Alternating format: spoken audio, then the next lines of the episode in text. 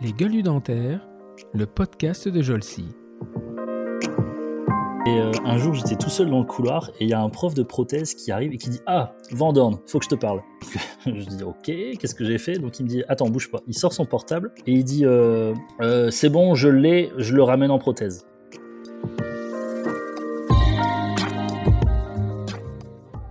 Sais pourquoi t'es là? Je dis Bah non, je, comprends pas.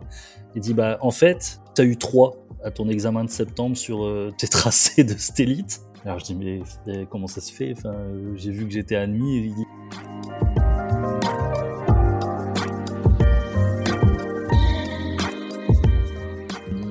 fait On y va On y va pas Je dis bah si, on y va. Donc euh, on modifie les plans, on renvoie les plans une troisième fois. Et là c'était euh, juste au tout début du confinement où euh, l'archi me rappelle en disant Monsieur Andorne, j'ai une mauvaise nouvelle, votre truc il est refusé à nouveau. Ok. Ouais. Et alors pourquoi cette fois-ci T'es prêt? Parce que la commission accessibilité ne comprend pas pourquoi on rehausse notre bâtiment de 40 cm.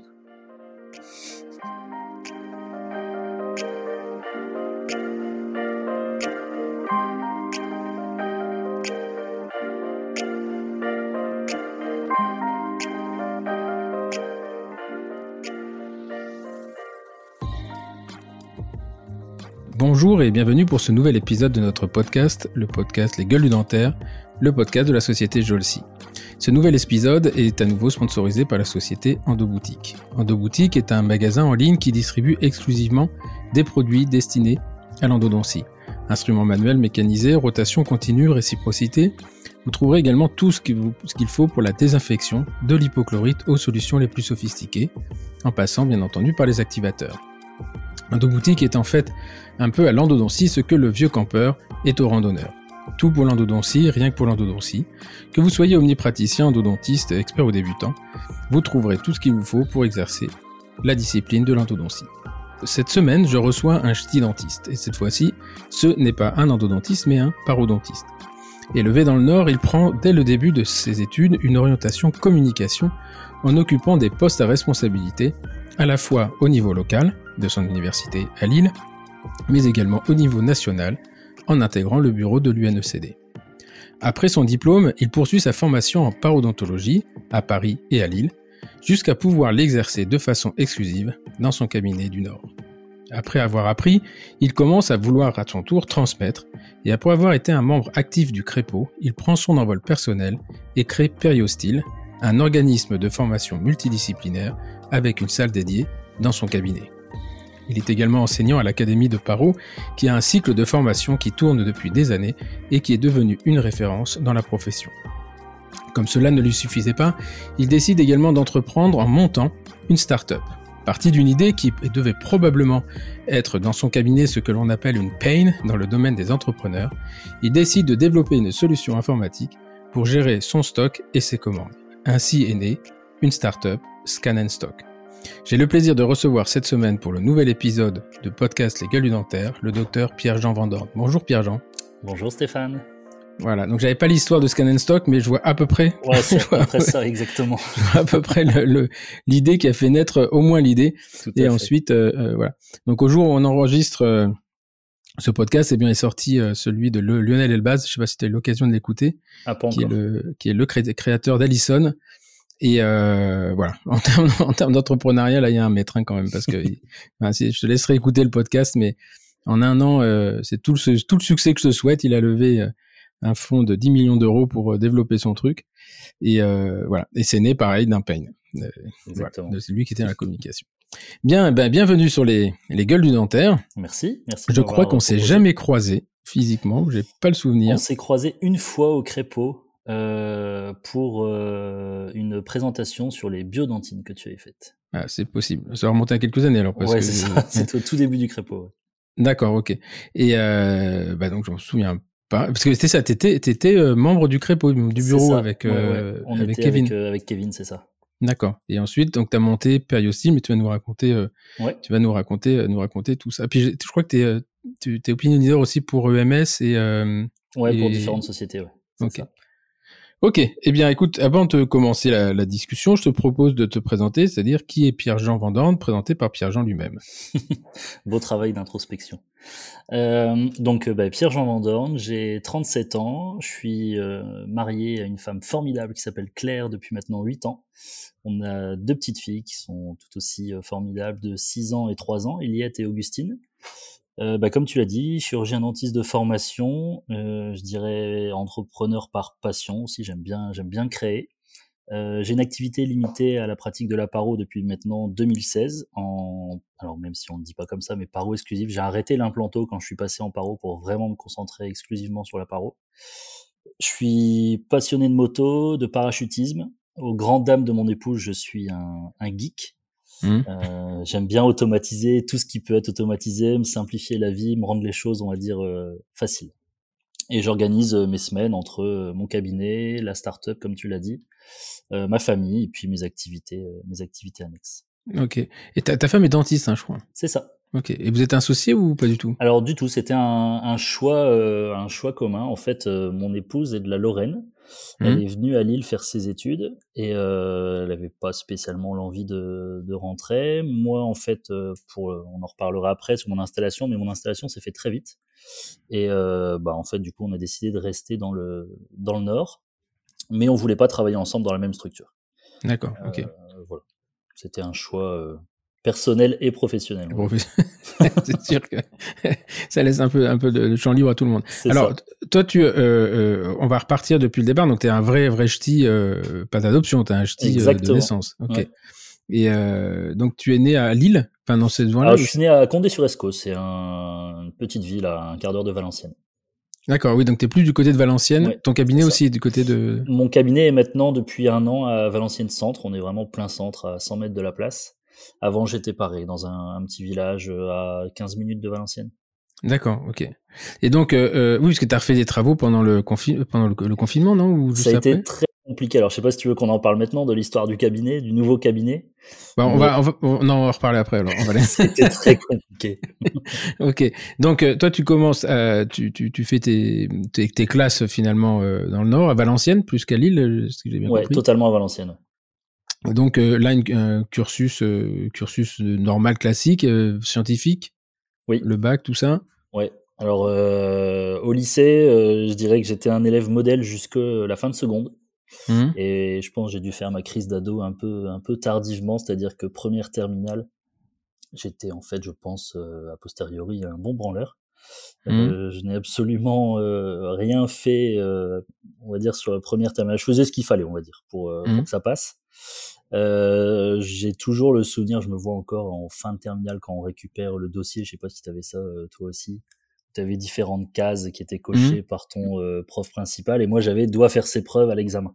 Oui, ça, je m'en souviens de ça. Avis favorable et doit faire ses preuves. À voilà. Mmh. Et euh, quand j'ai récupéré ça, je me suis dit, oh là là là là, comment ça va se passer à la maison quand je vais ramener ça? Et euh, bah, au final, euh, bac, euh, bac, ça a été euh, un bac euh, tout juste, on va dire sans. Mais quand tu dis première, première, ah, c'est première et terminale. Je pensais que tu avais fait une première terminale et que tu allais nous en annoncer une deuxième. Non, non, non, première et terminale, ouais, je faisais ce qui, juste ce qu'il fallait pour que ça passe, quoi. Ok. Et, et, et à ce moment-là, tu sais déjà que tu veux être dentiste ou pas du tout? Alors du tout, du tout. En fait, pour info, ma mère est dentiste, mon père était prothésiste dentaire, ma sœur est dentiste. Mmh. Donc euh, c'est un peu, on va dire, j'ai baigné mmh. là-dedans depuis euh, tout petit. Et à la base au lycée, je dirais en seconde, je sais pas pourquoi, j'aurais bien aimé être architecte. Sauf que bah, j'étais allé voir dans les cabinets, etc. Et en fait, on m'a dit, bah, non, t'es une buse en dessin, ça, ça va être très mmh. compliqué même si aujourd'hui maintenant le boulot d'archi a un peu évolué. Mmh. Mais euh, je suis parti dans en P1, je vais pas dire euh, parce que voilà tout le monde avait fait euh, médecine, mais on va dire que j'ai suivi un petit peu le un petit peu le, le, trajet de tout le monde. Je pense que aujourd'hui, si euh, si c'était à refaire, ce serait peut-être un petit peu un petit peu différent. J'aurais peut-être essayé de me, me renseigner davantage sur sur les écoles de commerce ou des choses comme ça. Mais avec le dossier que j'avais en première et terminale, l'école de commerce, ça aurait été un peu compliqué. C'est compliqué. Hein. Mmh. Mais donc, en fait, oui, tu as, quand même baigné, euh, baigné dans, la, dans les dents quand même depuis. Ah, euh, complètement, ouais. Jusqu'à mes. Euh, euh, attends que je dise pas de bêtises. Ouais, si, jusqu'à mes 18 ans, jusqu'à temps que je parte à la fac, le, on habitait, enfin, la maison de mes parents était dans le cabinet en fait. D'accord. Plutôt Ah oui. l'inverse, le cabinet était dans la maison. Et le labo de prothèse aussi? Et non, le labo, lui, était à Valenciennes, donc un, un quart d'heure, pareil, en voiture de, de là où on était. D'accord, ok. Et euh, donc, bon, tu y vas un peu, euh, peut-être proba- probablement conditionné, mais pas, pas de, de pas de, pas de, de, de bout entre, enfin, tu vas pas de gaieté de cœur, quoi. Pas Si, bah, je, suis, je suis content de passer, euh, de, de partir faire les, on va dire, des grandes études, etc. C'était quelque chose qui m'intéressait. Euh, J'avoue que jusqu'à très tard, la seconde, ou peut-être même la première, je disais, oh, dentiste, non, c'est dégueulasse, t'as les mains dans la bouche toute la journée, etc. Je partais peut-être plus sur médecine. Mhm. Et puis, euh, bah, comme beaucoup, quand j'entends, quand j'écoutais tes podcasts, en fait, euh, bah, à la fin du premier quad, tu dis, oh, putain, c'est ça la première année, il faut remettre ça six ans après avec l'internat. Euh, la, la première année de médecine euh, a été assez compliquée, on va dire, dans le sens où je travaillais énormément. Et premier examen du, du premier, premier quad, je me retrouve avec groupe H. Alors, c'est-à-dire entre 4 et 6 de moyenne. Je peux te dire ouais. que j'étais mais dépité. Je me suis dit, putain, mais j'ai bossé comme un dingue. J'étais jusqu'à 23 heures à la BU tous les soirs. Puis quand je dis la BU, c'était la BU, quoi. C'était pas la, la cafette. euh, Mhm. et ça avait pas payé du tout. Donc je me suis dit, bon, quitte à avoir pourri mon année, on va essayer de changer complètement la façon de, de bosser. Et bah, au final, ça a bien fonctionné puisque fin de première année, je l'ai loupé à euh, allez, une cinquantaine de places, quelque chose comme ça. Alors à Lille, on était, euh, sur ma première P1, on était 2400. Ils en prenaient 396 en médecine et euh, 80 en dentaire. Ouais. Et, et qu'est-ce que, alors ça, c'est intéressant parce que c'est quoi le, qu'est- qu'est-ce que tu as changé dans ta façon de travailler qui a fait que bah, du groupe H, tu montes au groupe B, quoi? Je disais, je pense que euh, j'avais tendance à apprendre, euh, à apprendre euh, mes cours euh, simplement, on va dire, euh, en peut-être en essayant de comprendre un petit peu trop ou en apprenant mes phrases. Et en fait, deuxième partie de l'année, je me suis fait des fiches pour tout. Et euh, en fait, euh, des fiches et beaucoup de dessins, beaucoup de dessins. Et je me suis rendu compte justement dans cette euh, deuxième partie d'année que j'avais vraiment une mémoire visuelle. Mhm. Et euh, maintenant, je m'en sers aussi moi pour euh, bah, pour l'entrepreneuriat. Quand je veux mapper des choses, j'utilise euh, Xmind, qui est un logiciel Mhm, de, de mind mapping. Et en fait, euh, je, je me rends compte que je retiens énormément mieux comme ça. Donc, euh, la méthode n'était pas la bonne au début, on va dire. Qu'au lycée, t'es pas vraiment, on t'apprend pas vraiment à gérer ce genre Ah de choses. pas du tout. On t'apprend, on t'apprend jamais en fait. Hein. Voilà, C'est-à-dire que C'est soit il y a un moment où toi tu as besoin de comprendre et comp- tu travailles avec tes pairs, mais la- le, le système, qu'il soit lycéen, enfin primaire, secondaire et post-universitaire, personne t'apprend. Mm. Peut-être parce qu'ils savent pas eux-mêmes d'ailleurs, mais euh, non mais c'est vrai, c'est non mais c'est possible, c'est quelque chose qui est difficile. Après on te dit, bon, on le sent. Alors parce que d'abord t'as des je pense qu'il y a des gens qui ont effectivement une mémoire visuelle, d'autres qui ont une mémoire auditive, d'autres qui ont une mémoire euh, euh, à se réciter en boucle, euh, voilà, et, et que bah, chacun a le système, quoi. Ouais, J'avais un copain qui, qui écrivait, mais il réécrivait, il écrivait, il écrivait, il écrivait, il écrivait tous ses cours, parfois sur la même feuille, donc il réécrivait sur ce qu'il avait déjà écrit, Mhm. juste parce qu'il fallait qu'il écrive. Alors, J'ai essayé ce truc-là, mais je me suis dit non, ça c'est c'est pas pour moi, ça fonctionne pas pour moi. Non, mais c'est c'est marrant ça parce que le, effectivement, simplement la technique te montre que le, le P1 c'est pas forcément, c'est pas une question de bonhomme en fait, c'est une question d'utilisation Mm. de la façon dont tu, dont tu utilises la machine, quoi. C'est ça. C'est ça. Et donc là, tu, euh, là, tu, bon, tu redoubles et t'as- là, c'est- là, t'as le choix entre médecine et dentaire. Alors, peu de personnes le savent, mais voilà, on, on va dire, on, on est entre nous, personne nous écoute, donc euh, je vais le dire. Moi, j'adorais la P1, donc du coup, j'ai décidé d'en faire trois. Ah, t'as fait Euh, trois P1 toi? Ouais, en fait, la, la deuxième année, je l'ai loupé, je crois, à 15 places, quelque chose comme ça. Ah ouais, c'est chaud ça. hein.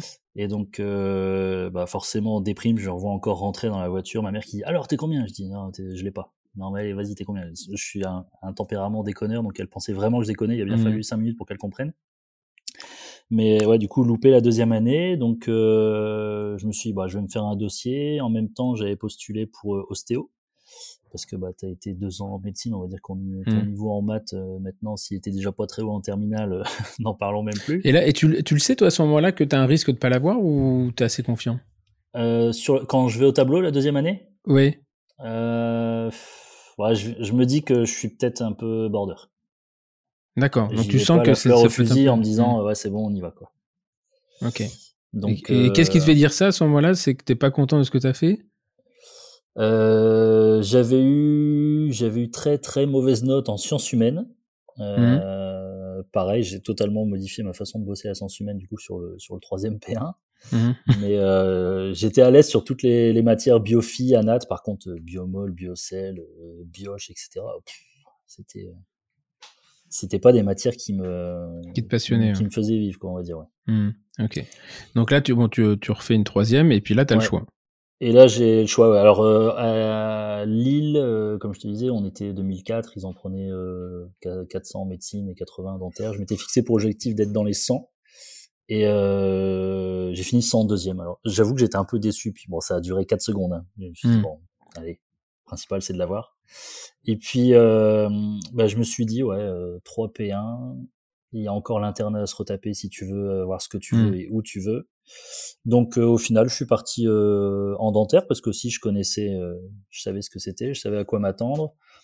Euh, je veux dire que ma, ma sœur était déjà euh, passée Ah, par ta les sœur est, études. est- est- est plus, Ouais. plus âgée. Ok. Ouais, ouais. Quand moi je suis arrivé en P2, elle était en sixième année. D'accord. Donc ok. j'avais vu ses études, je me dit oh ça a l'air plutôt sympa ça. Et, euh, et voilà, je suis parti, je suis parti en dentaire comme ça. Ok. Et donc là, tu es à la à la fac de Lille. Hein Lille, ouais, exact. ok. Et, euh, et après, bon, déjà, je crois que déjà, dès la, la troisième année, tu es président d'un truc là. En fait, Président de ouais, j'étais l'intégration président de dentaire. Et puis, euh, en fait, quand je suis arrivé en deuxième année, euh, je traînais souvent à la corpo et euh, j'avais demandé s'il y avait des trucs à faire. On m'a dit, bah là, pour le moment, tous les postes sont pris, mais euh, si tu veux venir de temps en temps euh, ranger, passer un coup de balai, vider les poubelles, euh, t'es le bienvenu. Donc, euh, j'y suis allé. Et puis, en fait, bah, je me suis investi. Et puis, euh, euh, troisième année, ouais, alors je sais, j'avais fait la présidence de l'Inté et je donnais un coup de main sur euh, sur la vente du matériel. D'accord. Euh, donc euh, le passage des commandes pour euh, pour la distribution en début d'année, etc. Et puis bah, chaque année en fait j'ai pris un poste différent. Et dès la deuxième année, ce qui est drôle, c'est que Mathilde, qui était donc la présidente, qui était en 5 ou 6, je crois, à l'époque, elle m'avait dit, bah écoute, on cherche quelqu'un pour faire VP UNECD. Est-ce que tu peux t'y mettre? Alors, c'est un prête-nom, t'es un pins, euh, tu vas juste au congrès, ça dure trois jours, c'est deux ou trois fois dans l'année. Euh, tu juste un petit compte-rendu à nous faire et puis c'est tout, mais il nous faut quelqu'un. Quoi. Donc j'ai dit, oh, bah ouais, allez, on y va. Donc premier congrès à Bordeaux, euh, ça faisait euh, quatre mois que j'étais rentré euh, à la fac. Et puis en fait, je me suis dit, ah, mais c'est chouette ces trucs-là. Mhm. Et puis bah pareil, du coup, je suis resté délégué UNECD pendant une, euh, une bonne partie de mes études.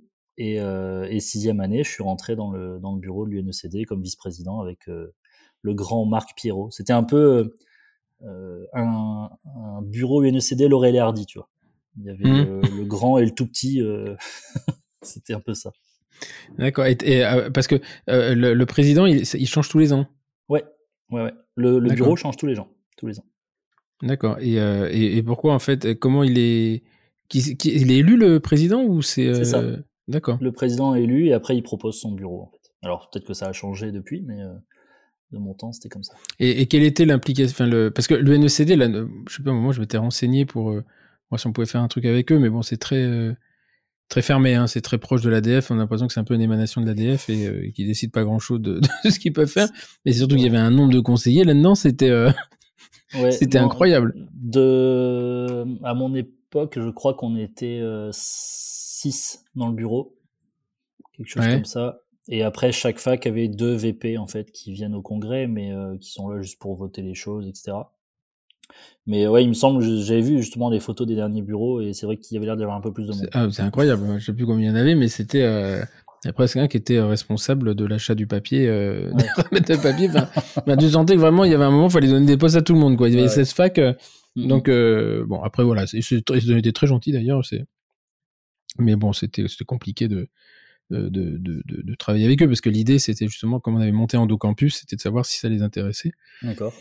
Bon, ils ont fait comprendre qu'il fallait déjà prendre une page à 4000 dans leur newsletter et puis qu'après, quand on a discuté, donc je leur ai dit, bah, pff, voilà, newsletter, euh, ok, ouais. Enfin bon, donc c'était, ça s'est un peu arrêté là et euh, puis voilà, bon, c'était, mais j'ai été étonné par le nombre de, Mm. le nombre de, de, de, de gens au bureau, quoi. Enfin, c'était, euh, c'était incroyable. Et, euh, et, et donc, oui, parce que c'est quand même un, un c'est quand même un- une, enfin, faut, avoir une personnalité un peu particulière pour s'intégrer très vite dans les, les corpos. Alors, ce qui est assez étonnant aussi, c'est que souvent les gens que j'ai ici sur les podcasts, je pas tous, mais une majorité, en fait, ont été impliqués dans la vie, euh, la vie associative dès leur, euh, dès leur phase d'études. En fait, je suis assez étonné. Frédéric, enfin, Frédéric Roux, là, qui va arriver un de ces jours euh, parce qu'il n'a pas le choix. Mais ouais, Brice Riera aussi, j'ai appris. Bah, Brice, on était ensemble, lui. C'est ce qu'il m'a dit. Il eu NECD à Nice quand moi j'étais au bureau. Ah ouais, et, et, donc voilà, je suis, je suis, assez étonné. Ce qui, ce qui est assez marrant parce que on se rend compte que qu'en fait les, les, les, les, trajectoires se dessinent pour certaines très tôt. Hein. Alors moi, pas du tout. Hein. J'ai jamais été, ne serait-ce qu'à corpo, etc. Mais mais c'est assez marrant de voir que y a, quand on remonte, en fait, il y a quand même des traces euh, depuis le depuis la phase étudiante où euh, il y avait des choses qui se qui se dessinaient. Et la, la partie entrepreneuriat, c'est un truc qui euh, qui te titillait déjà ou? Dirais, j'ai toujours bien aimé créer des choses, etc., organiser des, des événements, mais là, ça a vraiment été le, le déclic pour, euh, du moins pour, euh, pour Scanstock, de me dire, euh, voilà, il y a un problème qui est récurrent dans, au sein de mon cabinet. Euh, quand j'avais des praticiens qui venaient au cabinet pour, pour des journées companionship ou pour des formations, ils disaient, on peut visiter ton cab. Ils me posaient la question, ah, mais pourquoi tu as un ordinateur près de tes stocks? Je leur répondais, et ils me disaient, ah, mais j'ai le même problème, moi. Et à force d'entendre les gens me dire, bah, j'ai toujours le même problème, je me suis dit, bon, je pense qu'au final, je suis pas le seul à avoir ces soucis-là euh, au sein de mon cabinet. Mmh. On va, euh, on va faire en sorte de, faire quelque chose. Mais j'ai pas de vocation, on va dire, à être, euh, à être là-dedans, mais j'ai toujours bien aimé solutionner les problèmes que je pouvais avoir et faire en sorte que les autres puissent profiter de cette solution-là aussi. D'accord. Et donc euh, euh là, tes, tes études, euh, tes études, donc ça, ça, se passe en ligne droite ou euh, t'as du mal encore un peu? Non, non, ça se passe, ça se passe très bien. Alors sauf la, la P2 où j'ai repassé septembre à cause de la santé publique, mmh. parce que en fait, bah, j'avais complètement oublié qu'il y avait ce, ce, truc. Et du coup, je suis arrivé à l'examen et j'avais, je me souviens même plus la question, c'est Madame De Villers à l'époque. Et euh, je lui ai mis désolé de vous faire perdre de temps, mais je n'ai pas d'informations à vous communiquer sur ce sujet. J'ai eu un, je pense, pour euh, l'encre utilisée. pour éviter le rapport surtout. aussi. Et du coup, bah, j'ai repassé septembre euh, en P2 à cause de, de cette matière-là. Sinon, après, ça s'est plutôt, plutôt fait correctement. quoi. D'accord. Et donc, oui sur les matières, ça s'est filé nickel après jusque, jusque la T1. Et en, que je te dise pas de bêtises, en D1, euh, je repasse septembre pour euh, la prothèse amovible. Euh, alors D1, je sais pas si toi c'était à cette époque-là que tu le faisais, mais c'était les, les, tracés de stélite. Oui, c'est oui, doute possible. Un peu l'angoisse avec un père prothésiste, mmh. c'était un peu un peu compliqué. Et donc j'avais bossé parce que ouais, j'avais eu un truc comme je sais plus 6 ou quelque chose comme ça sur les, les tracés. Donc je repasse septembre, mon père me fait des feuilles à 4 remplies de, de dessins de d'arcade en me disant bah trace-moi euh, trace-moi les styles. Donc je fais ça, mais j'ai dû en faire mais au moins 200 je crois avec mon père. Le jour de l'examen, j'arrive hyper euh, confiant, je fais mon truc, etc. Et puis euh, je vois les résultats, hop, je passe en quatrième. Bon, je me dis impeccable, j'appelle mon père en lui disant merci, pas, c'est top, tu m'as bien fait réviser, j'ai mon année. Et puis c'est tout, l'été se passe, la fin de l'été sur fin septembre se passe, on recommence en quatrième année. Et euh, un jour, j'étais tout seul dans le couloir et il y a un prof de prothèse qui arrive et qui dit Ah, Vandorn, faut que je te parle. Donc je dis Ok, qu'est-ce que j'ai fait? Donc il me dit Attends, bouge pas. Il sort son portable et il dit euh, euh, C'est bon, je l'ai, je le ramène en prothèse. Bon, j'arrive en salle de, de, prothèse où il y a tous les profs qui étaient en train de manger.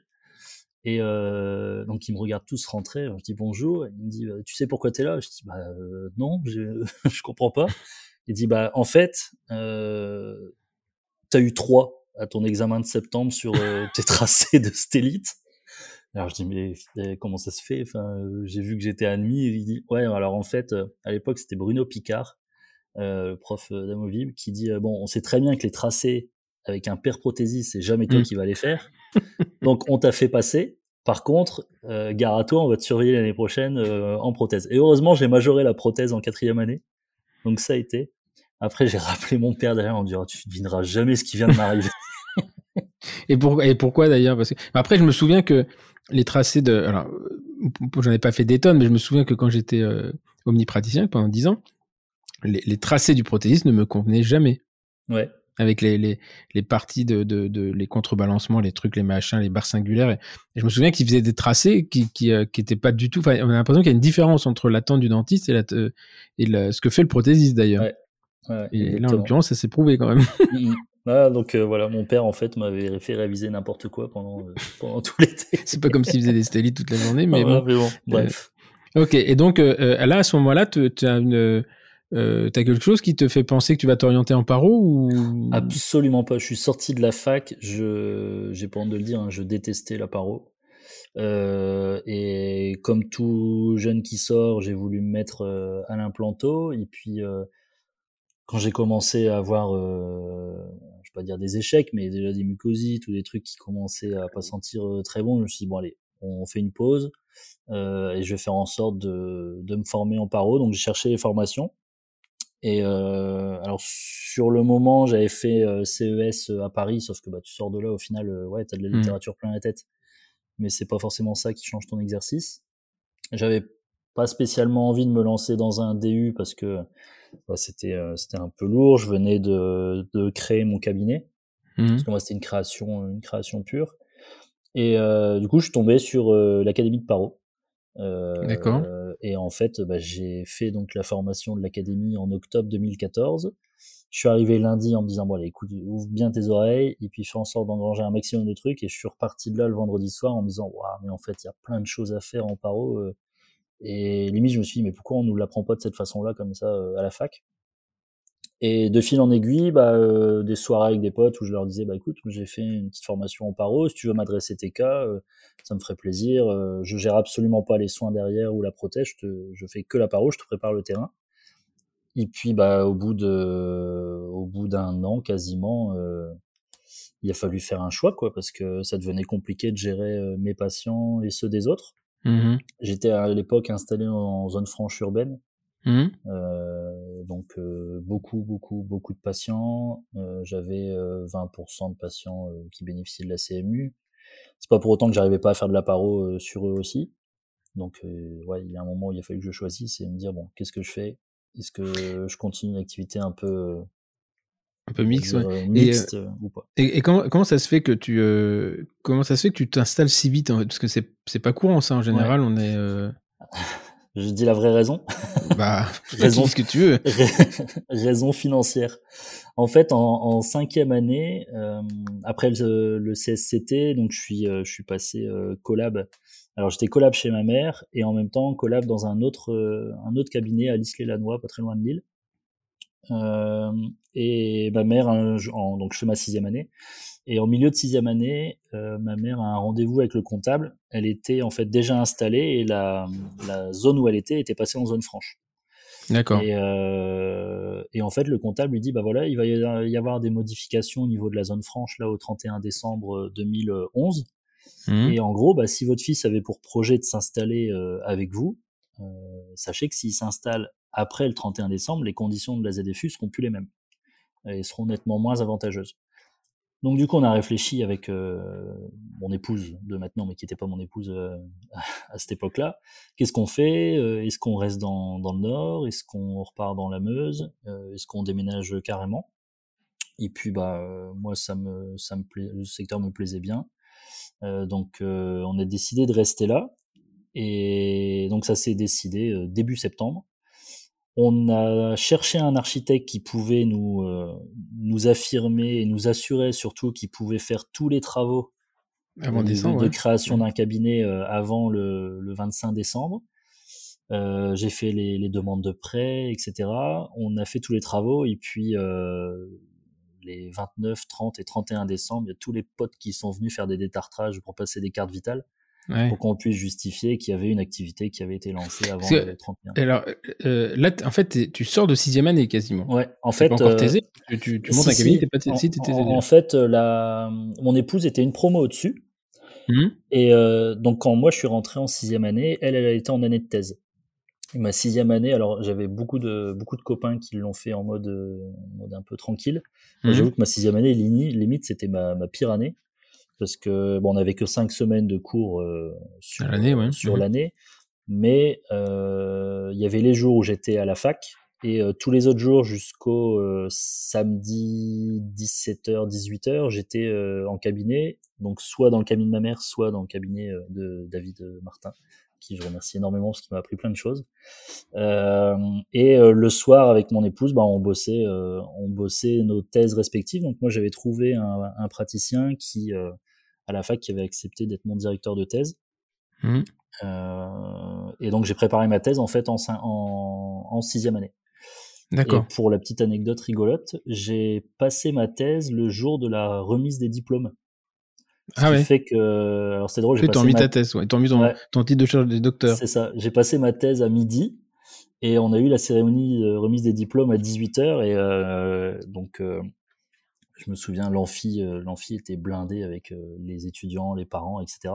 Tout le monde descendait avec euh, la petite, petite robe noire, là. Et moi, j'étais le seul à avoir les pitoches. Du coup, j'entendais les autres qui disaient mais pourquoi, pourquoi il y a une moumoute lui sur son épaule, etc. Donc c'était assez, assez rigolo, mais j'ai passé ma thèse donc euh, en sixième année. Ce qui m'a valu le problème de récupérer mon diplôme peut-être quatre ans après, parce qu'en fait, l'ordinateur de l'université ne comprenait pas que j'avais pas fait d'année de thèse. Quoi. ouais, Et, euh, et, et, ta thèse, tu l'as faite sur quoi? Alors, ma thèse, je voulais faire un truc qui ne soit pas trop prise de tête, pas trop recherche, je voulais pouvoir attaquer direct, donc j'ai fait euh, sur la, la communication entre laboratoire de prothèses et cabinet dentaire. D'accord. En plus, avait des, des questionnaires faciles à répondre. À répondre. Euh, j'avais fait une fiche de, de liaison euh, labo-prothèse, qui n'a jamais vu le jour, hein, mais euh, elle avait le mérite d'exister. Ok.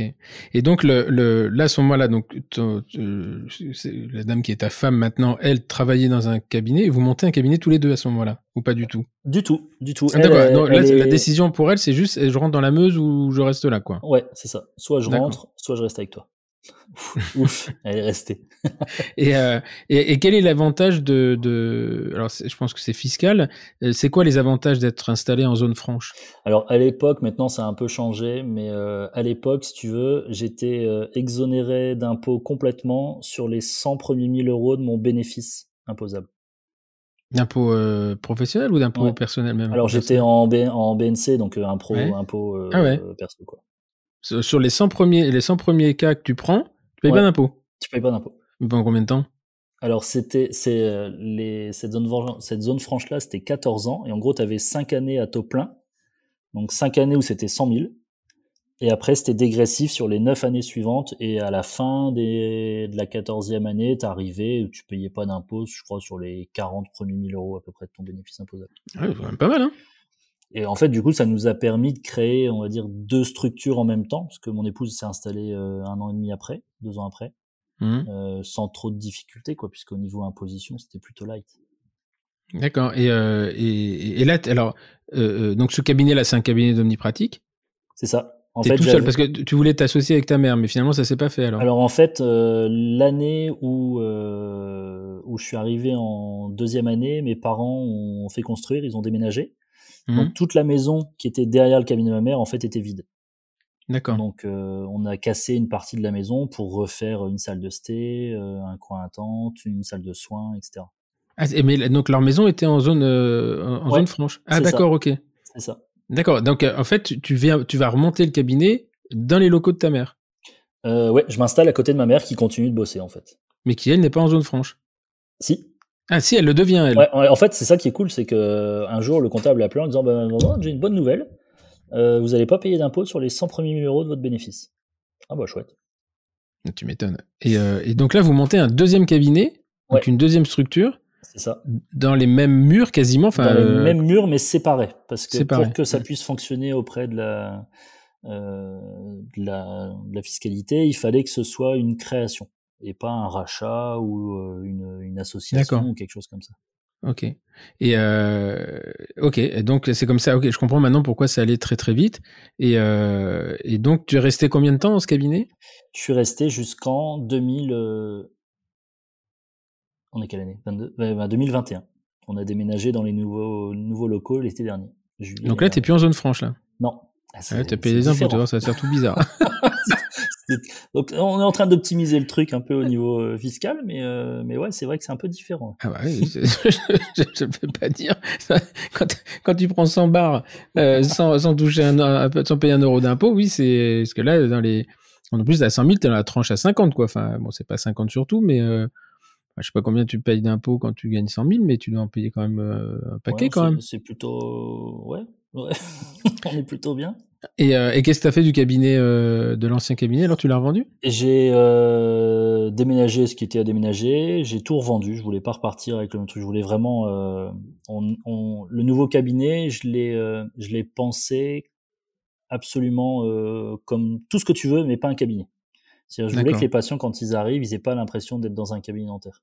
Mmh Donc, tout ce qui pouvait faire penser à un cabinet et tout ce que moi j'avais mis en place justement dans l'ancien cabinet qui faisait très cabinet dentaire, ça, mmh j'ai dit non, je veux pas de ça. Donc, on a tout viré et, on est reparti de zéro. Et puis là, la maison est en vente, elle est sous compromis.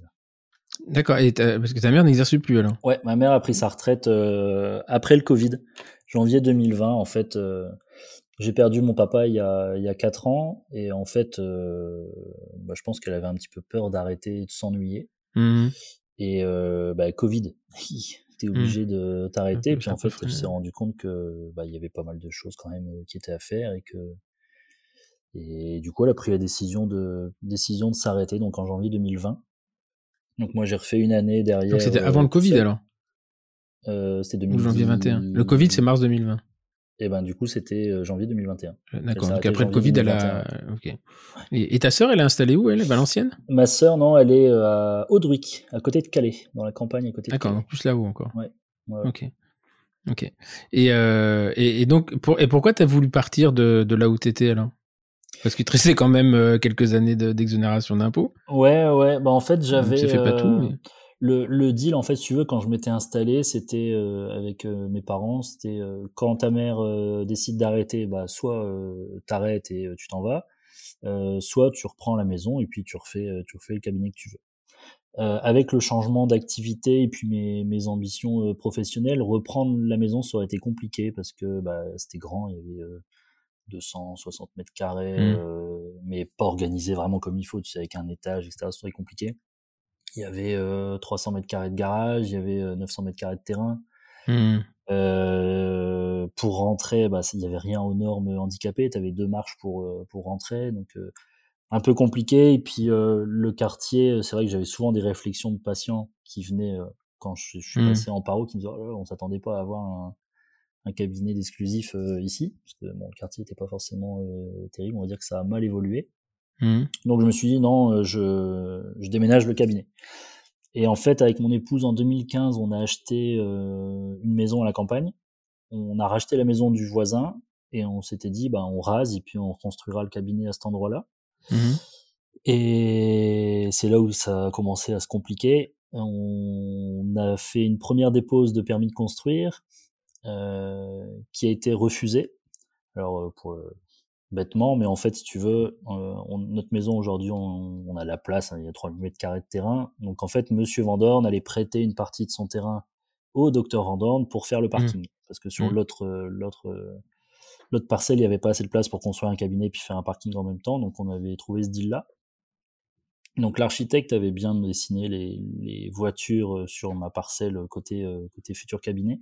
En fait, le permis a été refusé parce que la mairie nous a dit bah oui, mais il va se garer où le docteur Vandorn bah, il y a de la place. Donc, euh, bah, reposez-nous un permis avec deux autres voitures de dessiner devant la maison, comme ça on saura qu'ils peuvent encore se garer. Bon, ok, si vous voulez. Sauf que je t'apprends rien sur le fait que les permis de construire en professionnel, c'est 5 ans, euh, 5 mmh mois, pardon. Mmh Donc ça a mis un peu de temps. Euh, et puis c'est revenu. Ça revient une deuxième fois et euh, l'archi me rappelle en me disant, bah, notamment on a un petit souci, le permis il est refusé à nouveau. Bon, ok. Pourquoi cette fois-ci? Parce que l'État est en train d'écrire un texte sur les risques d'inondation par ruissellement. Mmh. Et euh, il n'est pas encore écrit, il n'est pas encore au décret, mais la ville de Valenciennes applique le, projet. Donc, en gros, il nous demande de rehausser mon bâtiment de 40 cm. Donc, à la louche, à la facture, ça faisait environ euh, plus 30 000 balles. Mmh euh, l'archi, il me dit, bah, qu'est-ce qu'on fait? On y va on n'y va pas? Je dis, bah si, on y va. Donc, on modifie les plans, on renvoie les plans une troisième fois. Et là, c'était euh, juste au tout début du confinement où euh, l'archi me rappelle en me disant Monsieur Andorne, j'ai une mauvaise nouvelle, votre truc il est refusé à nouveau. en gros, il voulait pas quoi, le mec. Ouais. Et alors pourquoi cette fois-ci, t'es prêt? Parce que la commission accessibilité ne comprend pas pourquoi on rehausse notre bâtiment de 40 cm. tu vois un peu la communication dans. dans dans les instances. Enfin bref. Euh, du coup, je dis à ma femme, bon écoute, je me barre, je vais faire un tour une heure, je reviens. Et je suis revenu et je lui ai dit, bah, on arrête tout, on garde ce bâtiment-là, on le rasera, on refera un bout de jardin, ce que tu veux, mais je trouve autre chose. Et euh, donc j'ai épluché le bon coin, les petites annonces, etc. toute la soirée. Et en fait, je suis tombé sur un truc plein, plein centre-ville de Valenciennes. Euh, qui, euh, qui, qui était dispo, qui était un grand plateau nu, donc euh, hyper hyper pratique, parce que je pouvais faire absolument tout ce que je voulais. Mmh ça c'était à la vente.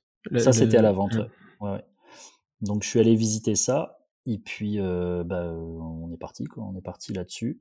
Donc après, bah, les, les, embrouilles entre guillemets ont un peu continué aussi parce que j'ai fait l'offre. En faisant l'offre, le mec me dit par contre j'ai peut-être oublié de vous dire, c'est que la personne qui vend, elle est donc c'est en indivision, ils mmh. sont sept, mais il y a que trois décisionnaires. Je dis bon bah ça du coup ça devrait aller, on devrait trouver une solution. Mmh. Ouais, mais sur les trois, il y en a un qui est sous tutelle. Ah, oh, putain. Donc c'est repassé par la juge des tutelles, etc. Ça a été compliqué. Après, euh, on a commencé les travaux. Il y a les architectes des bâtiments de France qui me sont tombés dessus parce qu'ils voulaient rehausser la taille des fenêtres. J'avais déjà des fenêtres qui étaient à 3 mètres 60 de haut, mais bon, ils voulaient que ce soit à 4 mètres. Donc euh, ouais, on a eu plein de petites euh, difficultés. T'as des fenêtres qui font 4 mètres de haut? En fait, les, on a les, les sous-bassements qui étaient à 4 mètres. On les avait redescendus à 3 mètres 60 et euh, nous on avait prévu en fait de refaire encore un petit sous-bassement parce que les fenêtres à 3 mètres 60 ça commence à être un peu. il faut les laver. Hein. Bah, il y a la société qui passe quoi parce qu'à fin c'est quoi, c'est un alpiniste qu'il faut euh, pour une fenêtre de 4 mètres? Il y a, si je dis pas de bêtises, je crois de mémoire, si je me souviens bien de du bon de commande, je crois qu'il y a 17 ou 18 fenêtres, quelque chose oh, comme putain. ça. Donc, euh... Il y a 3 mètres 60, mais je savais même pas que ça pouvait exister, moi, des fenêtres aussi hautes. Donc, on a redescendu la hauteur des fenêtres, parce que moi, j'ai dit, ouais, je peux pas, pas, mettre des fenêtres de cette taille-là. Et donc, il a fallu trouver euh, des compromis avec les ABF, et en fait, euh, on a joué sur le fait qu'on on était obligé de redescendre euh, cette hauteur de plafond, parce qu'on travaillait, enfin, dans la salle de chirurgie, il y a un microscope opératoire. Mmh. Euh, qui dans mon ancien cabinet était au plafond. Donc on a fait les photos de mon ancien cabinet en disant bah, on a besoin de remettre ça. Et si le plafond est à 4 mètres, s'il y a des bras de levier trop importants, ça n'ira pas. Mmh. Et bon, on s'en est pas du tout servi au plafond puisqu'on l'a refixé au mur après, mais au moins ça a permis de valider. ça a permis de valider. Euh, ce truc Ok. Et donc, euh, mais ta femme est, pas là. Hein. Enfin, elle, est dans son cabinet à part, tranquille. Elle a pas de souci. Elle. C'est ça. Mmh, ok. Et là, donc tu, tu, montes ça tout seul ou vous êtes plusieurs? Alors sur dans l'ancien cabinet, j'avais un collab Mmh. Euh, qui restait, enfin qui était avec moi pendant un an et demi. Et euh, du coup, dans la nouvelle structure, donc moi j'ai acheté le bâtiment euh, sous SCI seul, et je lui ai proposé de s'associer sur la SCM. D'accord. Ok. Et, le... et, lui, il fait de la paro pure aussi ou Il fait de la paro et un peu d'occluso aussi. D'accord. Ok. Donc là, vous êtes deux praticiens en fait dans le. C'est ça. Et moi, j'ai repris une collab là dernièrement parce que ben un peu trop de un peu trop de patientèle. Et puis comme j'ai deux jours où je suis euh, au sein de l'incubateur c'est euh, c'était un peu compliqué. Ok. Et donc là le, le là vous avez combien de mètres carrés là? Là on a euh, si je dis pas de bêtises je crois qu'on a 170 mètres carrés à peu près en, en rez-de-chaussée. Et on a 145 mètres carrés sur la partie formation ah, c'est deux niveaux, en fait. ça fait deux niveaux. Ok, d'accord. Et les deux communiquent ou c'est deux structures euh, les, deux communiquent. On a trois entrées. C'est ça qui est cool. C'est euh, j'ai une entrée patient, une entrée pour nous euh, praticiens quand on arrive le matin et qu'on repart le soir, et mhm. une entrée pour les praticiens qui viennent se former. D'accord, ok. Donc là, tu as un étage, un étage de, formation avec le petit amphithéâtre là. J'ai vu on a un amphi de 24 places et une salle de TP de 21 places. Mmh. où euh, dedans on a toute une régie euh, son et vidéo qui nous permet de faire les interventions à l'étage dans le, la salle de chir. Donc mmh. on a trois caméras plus le microscope euh, opératoire et tout un système de son pour qu'on puisse communiquer entre, la chirurgie et l'autre. Donc comme ça c'est interactif, on peut poser des questions en live, etc. D'accord. Et la salle de TP, elle est, elle est, elle est équipée avec des fantômes, des choses comme ça ou non, non, non, non, c'est des paillasses? paillasses ouais. Ok, d'accord. Et euh, euh, le... donc là, vous êtes euh, deux, deux paros. Enfin, toi, ta collaboratrice, elle est où ton collaborateur Elle fait que de la paro aussi. Ouais. Fait que de la paro aussi. Et ton associé fait paro au Cluso. C'est ça. D'accord. Et, et vous t'as pas eu l'idée, toi, de faire une grosse structure avec des exercices justement avec un endo, avec J'y ai, j'y ai pensé, puis en fait, euh, je me suis rendu compte, moi, au fur et à mesure de mon activité euh, dans l'ancienne structure, qu'on avait des praticiens qui étaient parfois un peu frileux de nous envoyer leurs patients pour la paro, parce qu'ils avaient peur que leurs patients euh, restent mmh. au sein du cabinet. Donc, pour m'éviter ça, je me suis dit, je crée une structure avec plusieurs fauteuils, on fait que de la paro. et tu en as rencontré beaucoup? Enfin, moi, j'ai honnêtement, nous, au cabinet, il y a trois paros, quatre. Quatre, ils sont quatre paros. Euh, bon, ils sont pas au même niveau que nous. Et nous, on est euh, deux endos et deux omnipraticiens. J'ai pas l'impression. Alors, de me dire, il y a pas. Si, il y a, d'ailleurs, il y a Karim, mais l'autre endo, il est associé avec des omnipraticiens. Je sais pas. Enfin, jamais senti de, de, de, Alors, tu me diras, les gens qui en ont peur, ils nous les envoient pas, hein, peut-être, mm. mais euh, j'ai pas. Je suis pas sûr que ce soit un vrai frein, en fait. Ouais, je sais pas. Je, je t'ai dit quelque chose j'avais ressenti comme ça, donc je me suis dit bon, je vais essayer de pas me tirer une balle dans le pied avec euh, des patients qui veulent euh, qui veulent rester au sein du cabinet pour faire la suite des soins. Donc, euh. donc toi, tu fais que paro paro, il n'y a pas du tout de vis. Du pas tout, du tout pas de clou. Et ton associé non plus? Du tout. Ah j'ai arrêté, j'ai arrêté en 2016 l'implanto. Alors j'en posais pas beaucoup, hein, j'en posais, je sais pas, 40, 50 par an max. C'était plus pour de l'unitaire, rarement des cas antérieurs et ou de la stabilisation de, de Berlin, ah comme on dit chez nous. Parce que c'est vraiment, en général, euh, c'est très concomitant. Enfin, euh, vous devez pas être beaucoup à faire que de la paro sans faire du tout d'implanto. Ouais. ouais. parce que le, nous, ils en, en bas, ils en posent des implants. Euh, je suis en train de réfléchir aux autres paros. oui, en fait, c'était Jacques Charon, lui, il en posait pas du tout. Alors, c'était pas la même époque non plus. Donc, tu te dis, moi, il a pu. Après, je fais que de la paro, mais je fais de la paro non chir, de la paro chir et de la muco aussi. Donc, c'est vrai que mon, mon mmh. activité se regroupe sur sur ces, ces trois domaines. Et Kevin, Todd, il fait quoi il est, il est omnipraticien ou il fait de la paro exclusive? Non, non, lui, il fait de la, de la chire implanto exclusive. Ah, il fait que de l'implanto, lui, il fait pas de paro. D'accord, ok. Il y a quelqu'un dans son cabinet qui gère la paro. D'accord, je savais pas ça. Je croyais qu'il faisait de la, de la paro aussi. Mais parce qu'il il travaille à la, il fait des cours à l'académie de paro lui aussi. Ouais, en fait, il fait le module de, de chirurgie euh, parodontale avec moi du coup. D'accord, ok. Ah oui, parce qu'il fait de la chire paro quand même. Ouais, ouais, ouais. D'accord. Et euh, donc là, tu, tu, tu, tu te lances. Euh, T'es resté combien de temps omnipraticien finalement? Eh ben, je suis passé en exclusif en octobre 2016. Ah oui, donc c'est rapide. Parce que tu es thésé en 2011, tu fais 5 ans d'omnipratique. D'accord, donc avec une transmission, euh, enfin un transfert euh, pendant une année où tu, tu te cherches un peu et à un moment tu décides. Ouais, c'est ça. Ok. Et, là, tu regrettes pas? Je suis arrivé euh, un retour de vacances en disant à l'époque, mon assistante s'appelait euh, Keltoum. Je lui ai dit Keltoum, on prend plus de nouveaux patients euh, qui viennent pas pour de la paro. Ah bon? En fait, ces changements sont un peu curieux pour les gens qui nous entourent parce que nous, il y a une réflexion derrière et puis il y a une sensation, il y a une volonté de faire, mais eux, ils découvrent. Mm. Même s'ils sentent qu'il va se passer quelque chose, ils découvrent. Et d'un seul coup, c'est un peu le, le coup de semence, quoi.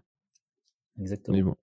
Et donc, euh, euh, donc là, tu, tu, tu avances. Et, euh, et, et Periostyle, c'est à quel moment? Alors, c'est au moment où tu montes ton nouveau cabinet aussi ou avant? Euh, Periostyle, c'est arrivé en fait quand j'avais lancé l'activité en, en, paro exclusive, que ça tournait. pour moi, la paro, c'est vraiment bah, les fondations du traitement. Donc, je me suis dit, bah oui, je peux présenter les choses comme ça auprès de, auprès de mes confrères, les inviter à venir se former sur la paro. Mais il y a un moment, euh, je veux dire, si t'es pas organisme euh, où tu ne fais mmh. avec plusieurs modules comme l'académie, c'est un peu un peu compliqué. Puis moi, j'aimais bien toujours quand même avoir euh, les infos sur ce qui se faisait, sur les nouvelles techniques, les nouvelles choses. Donc euh, j'ai commencé à inviter bah, deux trois copains euh, conférenciers à venir faire des journées où j'avais des correspondants qui venaient et puis en fait ça, ça, a bien plu. Donc de la même façon, je me suis dit bah, je vais créer une structure pour ça histoire de la séparer de mon activité clinique. Et donc à la à l'origine, je louais les salles euh, dans les hôtels, et puis toi tu trinques pas, t'as ton mmh. kangou qui est rempli de, de cartons derrière pour emmener les moteurs et tout le matériel, tu, tu sais ce que c'est. Mmh. Euh, et je me suis dit, bah si un jour je crée une nouvelle structure, je ferai en sorte de, de tout avoir au même endroit et puis devoir déménager à chaque fois D'accord. Mais alors, le, parce que le, le crépeau à ce moment-là, c'est pas c'est pas vieux comme euh, t'étais dedans avec euh, Kevin? Ouais, le crépeau, euh, je dirais que je suis resté euh, trois ans dedans, quelque chose comme ça. Mmh Et euh, bah à la base, on, on va pas se voiler la face. Hein. Quand tu fais ce genre de choses, c'est pour augmenter ton réseau et puis être un peu mmh. plus visible, faire venir les correspondants. Sauf que les gens du, du Nord ont, enfin du moins sur le secteur où je suis, ont parfois un peu de de difficulté à, à, bouger, même si l'île Valenciennes c'est pas forcément très loin. Donc euh, je me suis dit bon bah voilà, euh, j'ai mis ma pierre à l'édifice. Maintenant, euh, si vous avez besoin d'un coup de main pour pour un truc ou un autre, je suis là. Mais mais je vais développer mon mon truc aussi de mon côté sur le secteur. Parce que c'est ça, l'île. nous pour nous l'île Valenciennes ça c'est la même chose, mais en fait pas du tout. C'est Valenciennes c'est quoi? C'est 40 km de l'île, 50 Ouais, il y a trois quarts d'heure. Ah ouais, donc c'est ça paraît rien comme ça, mais c'est quand même pas mal. Ouais. C'est pas mal. Trois quarts d'heure quand ça roule. D'accord. Et Crépeau, le Crépeau, c'est à Lille. Lille, ouais. ouais, D'accord. Il est sur Villeneuve d'Ascq, donc euh, Villeneuve d'Ascq est collé à Lille, mais euh, il fait ses journées sur Villeneuve ou sur Lille. Oui, enfin, alors avant, il les faisait au. Parce qu'on y est retourné, d'ailleurs, on a repris la salle, là, ça s'appelle le. Euh, à l'Esquin. À l'Esquin, ouais. À l'aéroport, ouais. Ouais, Et dans le Mercure, là. Ils sont bizarrement organisés. Ils est allé deux fois, ils nous ont fait deux trucs à l'envers. Pas sûr qu'ils vont me revoir. c'est le, Mercure ou le Novotel? Novotel. C'est le Novotel, ouais, parce que et c'est Pierre-Adrien Soyer qui me dit, mais euh, allez au Novotel, euh, au, Mercure en face, et, euh, ils sont beaucoup plus. Mais le Novotel de. Ah, ils nous l'ont fait deux fois à l'envers, mais au dernier moment, en plus, t'arrives, il dit, ah bah non, vous avez changé de salle. Je dis, ça va pas être possible, ça. C'est un peu embêtant. Un peu embêtant. oui, mais comprenez Là, il y a, je sais plus quoi, la première fois, c'était quoi? Il y avait l'histoire de le PSG qui venait, donc ils voulaient refaire, ils ont niqué la salle à la journée pour y être 15 minutes, donc ça, ça m'a chouillé à gonfler. Et là, ils nous ont dit oui, mais parce que vous comprenez, euh, l'autre groupe, ils ont voulu finalement cette salle, cette salle-là parce qu'ils ont des, ils ont peur du Covid. Et nous, on peut crever. donc euh, là, ils ont fait deux trois trucs. Euh, mais, deux logisticiens, ils s'en souviennent encore là. Ok, donc et Periostyle, donc c'est un organisme que tu que as monté euh, que as monté tout seul. Là pour le coup tout seul? Ouais, c'est une SASU. C'est une SASU, ok. Et euh, qui, vous, tu organises combien de formations par an? On a euh, on a cinq cinq entre guillemets grosses formations dans l'année sur mmh. des thèmes divers et variés. Moi après en moyenne je fais entre 3 et 5 sessions photo sur l'année. Mmh. Euh, et on a des journées, euh, des journées, ce que j'appelle companionship, où euh, la personne vient et elle est avec moi toute la journée. Je lui ouvre tous les tiroirs, je lui donne tout, tout ce qu'elle veut savoir. Ça, tu le fais, tu le fais dans le cadre de, de Periostyle. Ouais. D'accord. Ok. Et ah oui, donc ça fait quand même 10, 5 et 5, 10, ça fait 10, 10 journées par an. Ouais, à peu près, ouais. Et la photo, c'est quoi? C'est parce que j'ai vu que étais, tu, tu travaillais avec Gespix. Oui. En fait, euh, à la base, euh, je m'étais rapproché de, de KidView. On avait commencé ensemble, et puis en fait, quand j'ai fait le calcul, je me suis dit, à la fin de l'exercice, ça fait quand même euh, près de 40 000 balles juste pour gérer les photos. Mmh. ça faisait un peu cher, donc j'ai cherché à trouver autre chose. Et puis Kevin m'a dit, bah, tu devrais contacter Gespix. Je suis tombé sur eux, c'est une toute nouvelle boîte. Et donc j'ai contacté Damien, en fait, c'est un dentiste, Pierre Cloirec, qui a fait ça avec un copain à lui, euh, Damien, mmh. euh, qui est développeur. Et euh, je les ai contactés en me renseignant sur le logiciel. Et en fait, à cette époque-là, moi, je venais de finir l'académie de Paro, donc mmh. c'était 2014. Et comme je t'ai dit, je suis un peu geek. Et en fait, tu sors de l'académie, tu as un max de, de, feuilles, de protocoles, de bilans, etc. Mais tout en version papier. Et mmh. donc, je m'étais amusé à recréer un logiciel en interne de mon cabinet pour avoir tout ça sous version euh, numérique.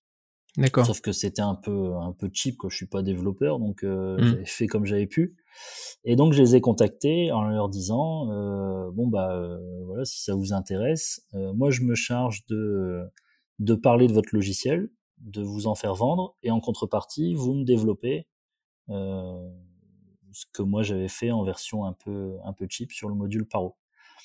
Et comme à l'époque, bah, ils venaient de se lancer, ils n'avaient pas de commerciaux euh, en place, mmh, mmh. il m'a dit, bah allez, euh, pourquoi pas. Et puis le deal avait été cool, hein. on avait dit, voilà, on sait combien ça coûte un, un développement de ce genre. Euh, on fait le point à la fin de l'année. Si je vous ai fait vendre pour le coût du développement, eh ben tant mieux. Si je vous ai pas fait vendre, ben moi je vous paye la différence, mais au moins le truc il est, hmm. il est quand même euh, efficace et il existe. Et ça se fait comme ça en fait. D'accord. Comme ça. Donc aujourd'hui, moi j'utilise toujours GSPix pour ma, gestion des, photos et euh, de mes documents numériques, hmm. et également maintenant pour pour mon suivi des patients en paro. D'accord, mais c'est quoi C'est quoi? C'est un logiciel de gestion d'image Euh, moi, j'explique, c'est, je vais te dire ce que j'explique, c'est que j'ai le réseau Wi-Fi j'explique qui monte dans mon cabinet parce qu'en dessous il l'utilise. Et de temps en temps quand je cherche un réseau euh, Wi-Fi, je vois j'explique. Donc, euh, mais j'ai jamais, en fait, je suis jamais intéressé à la chose parce que j'en avais techniquement pas besoin. Euh, parce que nous, ça va du microscope directement au logiciel, mais c'est quoi exactement? C'est un, logiciel de gestion d'image, de gestion de photos ou euh? C'est ça, ouais. En fait, c'est un logiciel qui te fait un peu comme un Twain radio, donc il reprend les informations de ton dossier, il te recrée un dossier patient euh, à l'intérieur de, de et après, toi, tu prends tes photos et elles arrivent dans le dossier patient au sein de ton dossier patient, tu peux les annoter, euh, les remodifier, etc. Tu peux, as un mode comparaison, tu peux réécrire sur les photos. Et en plus de ça, tu peux remettre des documents type euh, panoramique, PDF, euh, Word. En fait, ça, ça, te sert à tout stocker au même endroit. D'accord. Et est-ce que les images sont indexées? Alors, Qu'est-ce que tu veux dire par indexé En fait, jusqu'à il y a, six mois, j'utilisais un logiciel américain qui s'appelle TDO et euh, justement où c'est un logiciel métier et à côté de ça, c'est un logiciel, tu as une, partie du logiciel qui gère les photos. C'est-à-dire que quand tu prends une photo, avant de prendre la photo, donc euh, euh, l'appareil photo était connecté à l'ordinateur. Donc quand je voulais faire une photo, je dis voilà, je veux que cette photo, elle soit donc dans le dossier du patient, bien entendu, mais je veux aussi qu'elle soit dans un dossier qui s'appelle perforation et dans, une, dans un dossier cas complexe. Voilà. Et donc j'appuie la photo, après elle, elle s'indexait automatiquement. Donc moi, je l'avais dans le logiciel de, du, de, du praticien, enfin du patient. Mmh Donc ça part avec le compte rendu, etc. Mais surtout quand moi, ça m'intéressait d'aller rechercher des photos pour faire de la communication ou un article ou un truc comme ça sur voilà, je veux toutes les photos de perforation, j'allais sur perforation et je retrouvais les trucs, je cliquais sur la photo, j'arrivais dans le dossier patient. C'est ça. Et ça, je l'ai perdu en fait. Euh, on a changé de logiciel qui est euh, euh sur le plan euh, logiciel métier, euh, enfin gestion de l'endo, c'est Endodata, donc développé par deux Français qui s'appelle Coris Couvrochel et, et, Sandrine Dahan. Donc ça, pour le coup, le logiciel métier, c'est il est beaucoup plus approprié et il fonctionne très bien, mais j'ai perdu cette, cette, ce côté indexation des images. Et en fait, c'est assez perturbant parce que moi, j'avais pas besoin de me souvenir des noms des patients quand je cherchais, euh, par exemple, revitalisation, contrôle à un an. Je tapais ça dans mon moteur de recherche et pas, j'avais toutes les photos qui sortaient. Ouais. exactement. En fait, pour chaque photo, tu vas pouvoir euh, lui donner des mots clés en fait et effectivement, bah, tu es avec Madame euh, Tartampion et tu veux lui faire voir ce que c'est qu'une facette 11. Tu vas taper facette 11 dans le moteur de recherche. Il va te ressortir toutes les photos où tu as mis ce, mmh. ce mot-clé-là. Ok. Et il est interfaçable avec tous les. Tous, ouais. D'accord. Et c'est un dentiste qui a monté ça? C'est un dentiste avec un développeur. D'accord. Et lui, ses besoins, c'est pareil, c'était une pain. Euh, il a à la base, ouais, c'était ça. C'était ça. c'est tous pareil, ça. Et toi, quand tu dis que tu avais développé un truc en interne, tu l'avais développé comment alors? C'était sous format site web. D'accord. Mais un site web fermé, en fait, où il y avait, euh, il y avait que moi qui pouvais y avoir accès. Tu pouvais pas le trouver en tapant. Euh, D'accord. Il était en serveur, en serveur physique ou en SaaS? En SaaS. En SaaS. Et donc, d'où tu étais, tu pouvais accéder à tes dossiers, quoi. C'est ça. D'accord. Ok. C'est ça. Ok.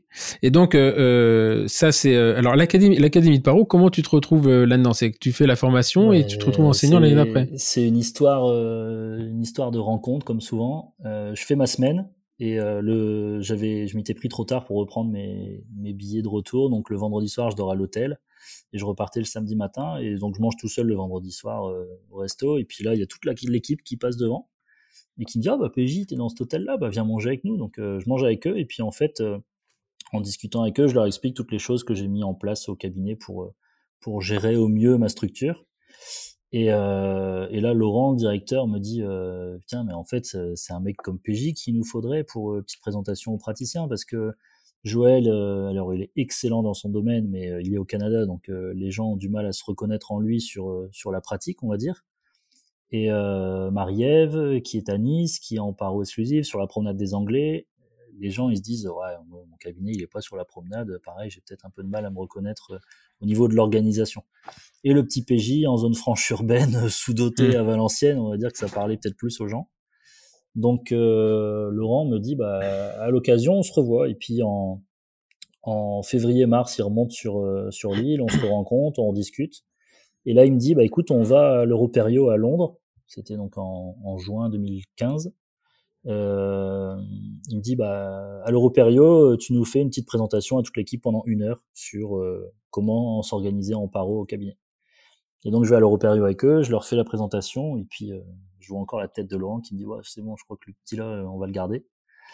Et ils m'ont dit bon bah allez Banco, prochaine session dans trois semaines là, tu fais tu fais la présentation de comment intégrer la paro au sein de sa structure en omnipratique. Donc j'ai fait cette présentation, je suis rentré et à l'époque, il y avait quelqu'un qui gérait la partie euh, formation sur les assistantes. Sauf que bah, Laurent m'a re-rappelé une semaine après en me disant euh, voilà, tu sais comment je fonctionne, j'aime quand ça bosse, j'aime quand c'est carré. Je vois que tu t'es donné là sur euh, le mois pour nous créer une belle petite présentation. Donc je viens de t'envoyer par WeTransfer le schéma de présentation pour les assistantes, qui est une formation de deux jours. Mmh. Et euh, bah, si ça te dit de, de, le faire pour nous, tu le télécharges. Et puis euh, si ça te dit pas, bah, tu le télécharges pas et on reste bon copain quand même. Quoi. D'accord. Parce que tu dis, je fais ma semaine. La, formation, elle dure qu'une semaine. C'est ça, cinq jours. Lundi matin. Ah, je pensais que tu allais. Euh, je pensais que tu y allais plusieurs fois, moi, en non, fait. Non, c'est cinq jours sur la paro non chirurgicale, la paro clinique. D'accord. Euh, et après, par contre, si tu veux euh, performer un peu plus, bah, tu as un module chir paro de deux jours, tu as un module contention de deux jours, tu as un module euh, muco maintenant qui se fait sur sept jours. D'accord. Il y a plusieurs modules, mais le module de base, on va dire, qui te permet de rentrer, d'avoir un protocole euh, fiable, reproductible et facilement applicable au cabinet, du moins pour les omnis, euh, c'est cinq jours. D'accord, ok. Ouais. Et c'est quoi Il y a cours et TP ou c'est que des cours? Cours et TP, D'accord. Et c'est c'est euh, l'ancienne. Euh, euh, c'était avant ça s'appelait Parocon, c'était le truc de, de Jacques Charon? En fait, pas du tout? Si tu veux, Laurent a repris, on va dire le, a recréé la structure académie en reprenant en fait la coquille de de Paroconcept exactement. D'accord. Oui, c'est Paroconcept, c'était les, les conférenciers donc Joël est toujours là, Marie-Ève est, est revenue. Mais la différence, c'est que, on va dire, Paroconcept était ce qu'ils appelaient la paro médicale. Aujourd'hui, il n'y a plus de paro médical, on parle de, de paro moderne, quoi, paro clinique. Mhm. On est forcément, dans certains cas, quand euh, ça cicatrise pas comme il faut, obligé de faire de la chirurgie ou faire de la muco. Donc, euh, il a vraiment voulu euh, moderniser un peu ce, cette, cette paro comme on l'entendait avant, paro médical, et on l'entend encore parfois. Et lui, il n'est pas, il est pas dentiste, le directeur. Hein? Non, lui, il n'est pas dentiste. Il n'est pas dentiste. Du coup, il s'est, il s'est entouré. De, entouré de dentistes. Mais il fait, il fait, il, vend, il fait quoi? Il est il vend du matériel Il fait, je, je connais, je connais pas du tout. Euh, Laurent, non, il est, euh, il gère l'académie de Paro et euh, l'académie d'Implanto. D'accord. Sur, alors l'académie d'Implanto, ils sont, je crois qu'ils font trois modules par an, quelque chose, quelque chose comme ça. D'accord. Lui, non, n'est pas dentiste, il gère ces, ces sociétés-là. Ah, il, il, ne fait plus que ça. Il, mais il vendait pas des microscopes pendant un moment? C'était pas c'est la société Dentalis qui, euh, qui vend les loupes et qui vend les, les, microscopes. Et lui, travaille, il est effectivement dans cette, dans cette société-là. D'accord, ok. Et, la, et, tout se fait à l'Académie du Sourire? Euh, Au Continuum, ouais. Au Continuum, c'est ça. ça. ok. C'est que j'avais vu, le, j'avais vu les programmes. Euh, les programmes, puis c'est Jean-Christophe Paris qui m'en avait, qui m'en avait parlé. Et voilà. Et puis moi, j'étais resté sur. Pour moi, Joël Beaulieu, c'était, il travaillait avec Jacques Charon, mais j'étais rêvé là-dessus. Et c'est par hasard que j'ai appris que je crois que c'est quand j'ai fait le, le, podcast avec euh, Jacques Charon que j'ai compris en fait que c'était euh, qu'il y avait une, une, une, c'était la Après, il y, a une, euh, il y a une grosse évolution sur l'académie parce que l'académie donc nouvelle nouveau programme, nouvelle structure, il a fallu se faire. Oui, bah, il a personnalisé, je pense. Et puis, puis le, le Paro Concept, c'était quand même très très attaché à Jacques. Hein. oui, c'est ça. Donc le, le, but, ça a été de, de faire comprendre que voilà, on, on reprenait pas quelque chose, on créait une nouvelle façon de, de gérer nos, nos, nos clients mmh. en paro. Du coup, ils se sont rapprochés de, de pointures en paro, notamment euh, Jenko qui a été le président d'honneur. Bon, il est, il est, décédé maintenant. Et là, c'est, euh, on travaille maintenant avec Van Dyke qui euh, normalement devrait reprendre cette, cette présidence d'honneur. Qui, dire Van Dyke, pas n'importe qui, quoi. Il reprend le mmh. Center aux États-Unis. Mmh. Donc là-dessus, il est vraiment hyper carré. Et avec Joe et Marie-Ève, c'est pareil. On fait en sorte d'avoir de comment dire d'avoir l'aval de ces pointures en paro pour pouvoir euh, proposer ces programmes. Et, ils, font, ils font combien de sessions par an? C'est une session? Alors, il y a sept sessions d'une semaine. mais sept groupes différents, en fait. Ah, putain, quand même. Plus les autres modules. Plus les autres modules. Ah ouais, donc c'est chaud. Et tout se fait à Aix Marrant, ça. Euh, ouais, tout se fait à Aix. D'accord. Et, euh, et, pourquoi Enfin, ouais, vraiment que ça, je le demande. Bah, le, alors, on fait. Euh, après, il y a. Comme moi, j'ai monté le module Paro et le module contention. Euh, il y a deux modules contention qui se font chez moi à Valenciennes, comme ça pour les, les, gens euh, pas très loin de Paris, euh, ça leur permet d'éviter de devoir traverser la France. Mais mmh. sinon, ouais, tout le reste se fait se fait au continuum parce que bah, le lieu est quand même hyper agréable, avec son ah, super d'être mmh. moche. Mmh. La salle est la salle est sympa, la salle de TP est extra aussi. Donc, Ok.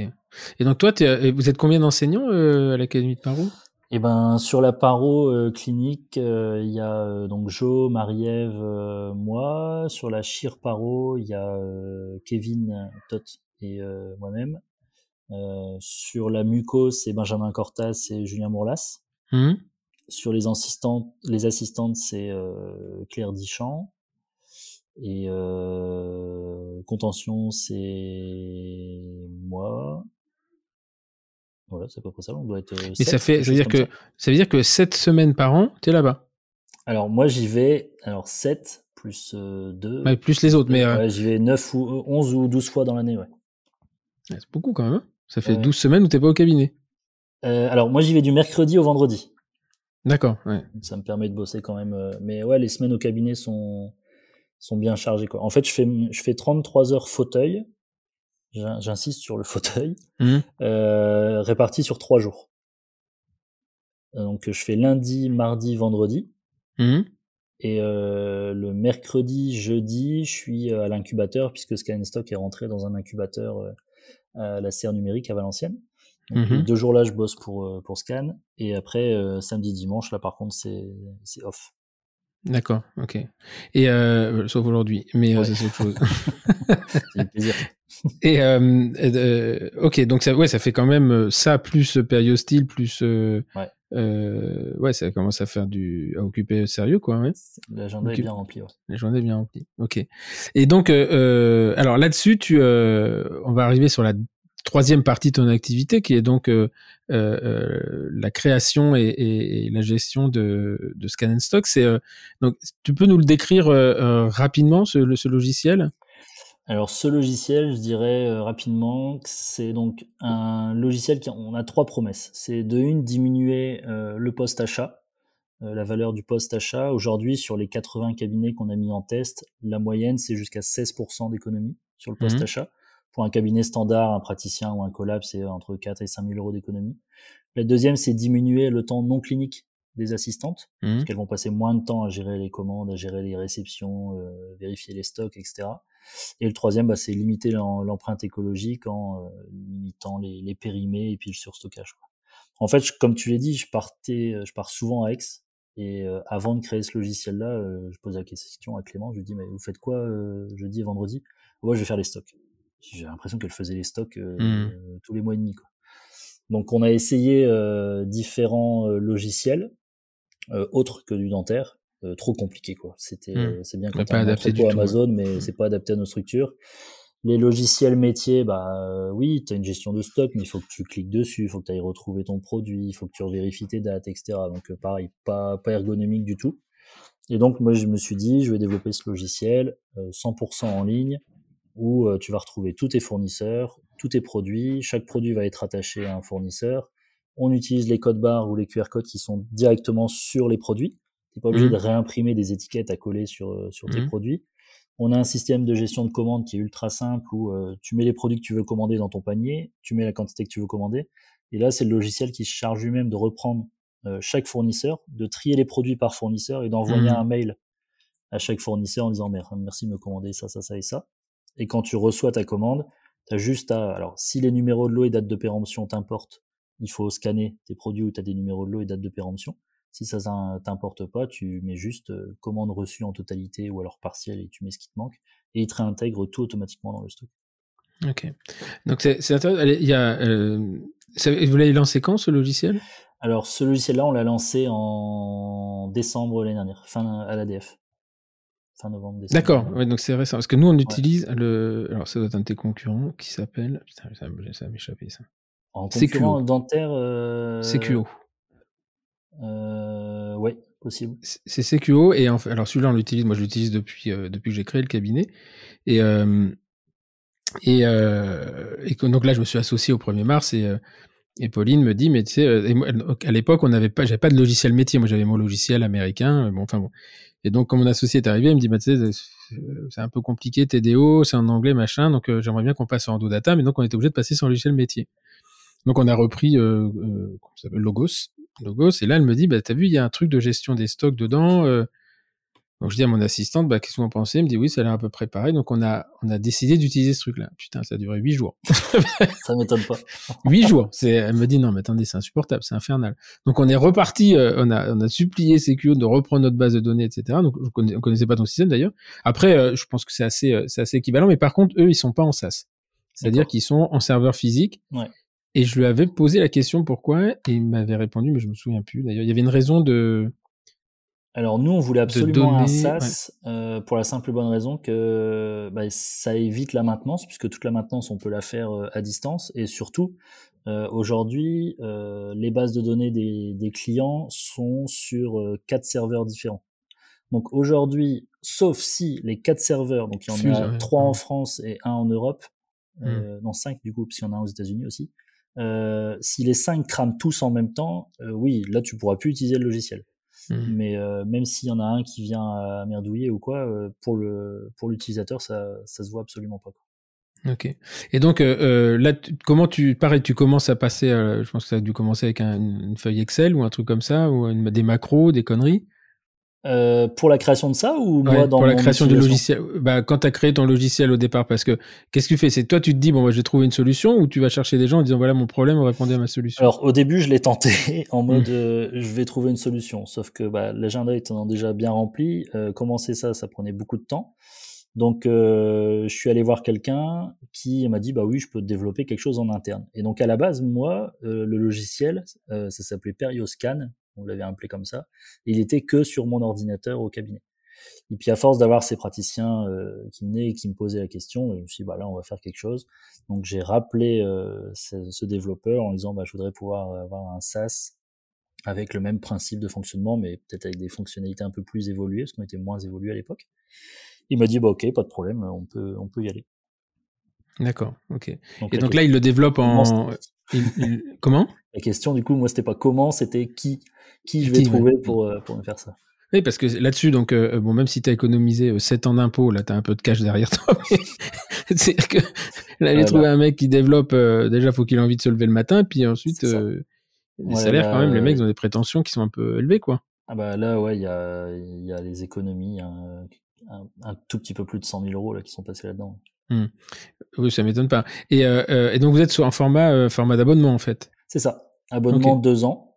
Euh, abonnement deux ans avec ta site reconduction en fait où on garde on garde la base de données et puis le jour où tu veux t'en aller tu récupères ta base de données alors il y avait euh, il y a des praticiens qui nous ont dit ah ça me fait peur de m'engager deux ans du coup on a trouvé un peu la la parade t'es engagé deux ans mais par contre t'as trois mois de sortie possible sans justificatif si au bout de trois mois tu te dis bah non ça me convient pas c'est trop galère ou dans mon mmh, équipe euh, mmh. ça leur va pas et ben tu sors et on te rembourse intégralement le logiciel. D'accord. Et donc euh, ça, tu, euh, donc le logiciel il sort à l'ADF, mais ça veut dire qu'il y a un an de développement avant à peu près, un peu moins? Euh, bah, un peu moins au final parce que il y avait déjà une grosse base qui avait été faite avec le logiciel que j'avais fait développer moi avant en interne. Mhm. Donc les développeurs avaient pu récupérer pas mal de. Et t'avais développé en quoi là? Là c'était en... en codage. En T'avais codé, t'étais pas en no code du tout, t'étais vraiment en code. Ah oui, donc tu, développes, tu développes un peu quand même. Ah non, non, non, euh, il, il, avait, il avait fait en codage, mais c'était pas moi qui avais codé. Hein. Ah, toi, ok, d'accord. toi, t'avais fait le cahier des charges. D'accord, ok. Non, non, parce que je pensais que tu étais parti sur des systèmes no code et euh, avec des Airtable, des trucs, des machins, et que le mec avait pu, pu récupérer le code pour avoir un peu le, le mappage, quoi. Là, en fait, je bosse avec deux développeurs, un qui fait le codage et un qui se charge du, de la transformation visuelle. Ouais. Mmh. T'en as en front, un au back. Et euh, euh, donc là, tu pars tout seul au départ avec un codeur ou vous êtes déjà plusieurs dans la société? Non, non, je pars tout seul et je suis toujours tout seul. En fait, pour l'instant, euh, toutes les personnes avec qui je bosse sont, euh, sont en freelance. D'accord. Donc là, tu montes une, as monté une SAS, tu es tout seul. Ouais. Et, et alors, pourquoi, pourquoi rejoindre un, un incubateur alors? Bah, en fait, l'idée, c'était euh, de pouvoir... Euh, à l'incubateur, il y a à peu près 15 startups euh, différentes. C'est un incubateur numérique, donc il y a des profils un peu comme ceux que je recherche, on va dire. Mmh. du coup, je me suis dit, bah, ça pourrait être, ça pourrait être intéressant. Puis en, en discutant avec le dev, il me dit, ouais, tu sais, en plus, quand tu rentres dans des, dans des incubateurs, parfois, tu peux avoir accès à certaines, comment dire, je cherche mes mots, certaines donations, certains mmh. investisseurs, etc. Investisseurs, me dis, bah, pourquoi pas. Mmh. Mmh. Donc je suis rentré dans cet incubateur et puis bah, ça m'a permis d'avoir des petites sommes par-ci par-là pour, pour m'aider sur les, les, développements. Et là, on rentre dans la phase où justement on est en train de préparer les, les pitchs et puis les, les gros préparatifs pour une prochaine levée de fonds pour, pour l'année prochaine, je pense. Ouais en train de préparer ton deck, ok. Et, euh, et c'est quoi l'ambition? Là actuellement, alors je sais pas si tu communiques sur les chiffres, le nombre d'abonnés, le machin. Aujourd'hui, on a un peu plus de 250 utilisateurs. Ah quand même, ouais. Donc euh, ça, ça se lance bien, très bien. Et euh, on continue les développements. En gros, nous on s'est on s'est lancé de se dire de faire deux à trois grosses mises à jour par an. Donc en fait, on interroge énormément les, les personnes qui l'utilisent euh, savoir ce qu'elles ce qu'elles aiment, ce qu'elles aiment moins, ce qu'elles voudraient voir évoluer dans le dans le logiciel. Et euh, nous, on prévoit justement au planning euh, les évolutions en fonction de ça. Hmm. Alors je te confirme, hein, je te le confirme parce que il se trouve que dans je vais dévoiler mes, dévoiler mes sources. En fait, le, dans, dans sur ta page, tu as des, des témoignages. Des témoignages de praticiens qui disent c'est génial, etc. Bon.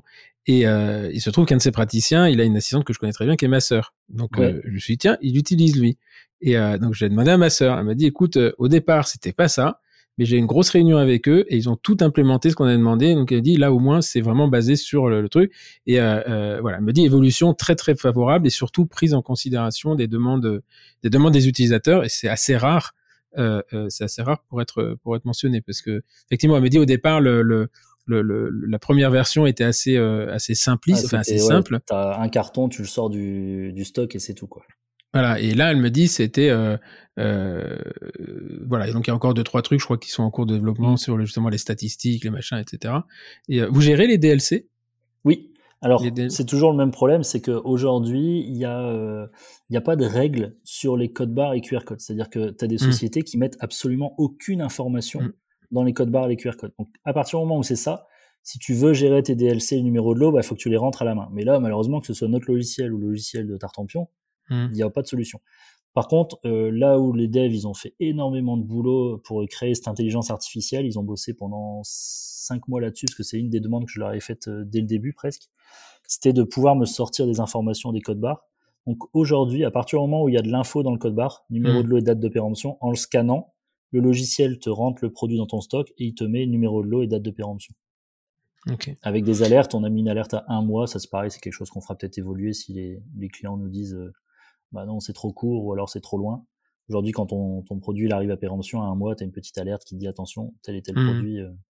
Alors je crois qu'il y a un truc dans notre solution, c'est que quand tu as plusieurs produits dans le stock, c'est bon, elle va les prendre, et euh, s'il y en a un où, euh, donc euh, si par exemple j'en ai trois en stock et il y en a un dont la date de péremption est plus proche, il va lui dire non, il y en a un autre. C'est ça. Voilà, donc elle y retourne. Donc ça, parce qu'il y a des produits qui ont des dates de, de, des DLC qui sont assez longues. Hein, les, les trucs d'endo, c'est on va dire 4-5 ans. Mm, mm. Par contre, dès que tu vas taper dans les sutures, par exemple, les sutures c'est assez court. Moi, je suis assez étonné. Et la anesthésique anesthésique, ça c'est. Euh... Ouais, ouais. L'avantage de ces de ces solutions, c'est que ça. Tout à l'heure, tu disais, ça fait faire des économies. En fait, c'est aussi des. Ça serait intéressant de voir comment les calculer, mais aujourd'hui, on fait plus de stock quasiment. Avec, euh, euh, t'as la as la livraison en 24-48 heures, et euh, et puis finalement, les, les, solutions comme la tienne te permettent de de, de, de, de jamais tomber en rate de quoi que ce soit finalement. C'est ça. qu'avant, euh, moi je me souviens, les gants, on avait des. Dans mon ancien cabinet, on était quatre associés, on avait un placard qui était rempli de boîtes de gants. quoi.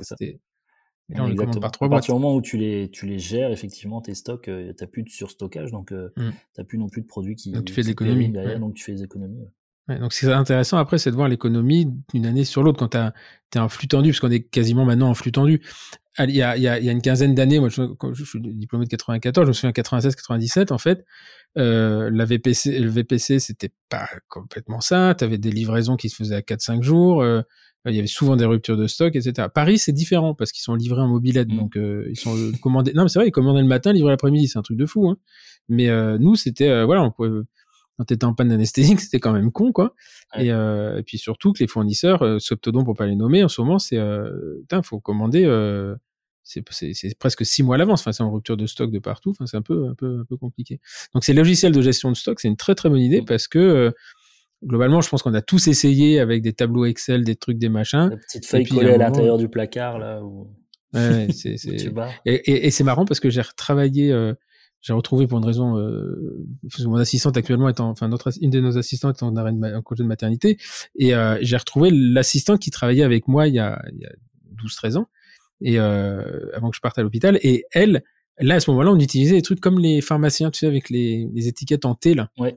Ouais, t'avais, on avait fait notre premier. Alors, j'avais fait mon premier code, mais je me suis aperçu que c'était des SKU en fait. Qu'aujourd'hui on faisait SKU. Pas qu'on faisait les codes. Et puis, bah, par exemple, on avait 10 plaquettes de LIM 15, et puis à la huitième plaquette, on mettait le truc dedans. Puis quand elle avait la huitième plaquette, hop, elle sortait. Voilà. Donc, tu vois, elle me dit, bah, maintenant c'est informatisé, mais à l'époque, on faisait déjà. C'est vrai. Hein. Déjà ça. Ah, aujourd'hui, ouais, on sait euh, sur les, les 80 cabinets qui ont accepté de nous de, de partager justement leur euh, leur euh, achat de consommables. Euh, je t'ai dit, ouais, euh, en, en, moyenne, ça allait de 11 à 16% d'économie. Alors, je donnerai pas le nom, mais euh, un, un, gros cabinet dans le Nord euh, qui ont pris le logiciel en février. J'ai rencontré le praticien en, en, juin. Il me dit, PJ, tu me, tu me sauves la vie.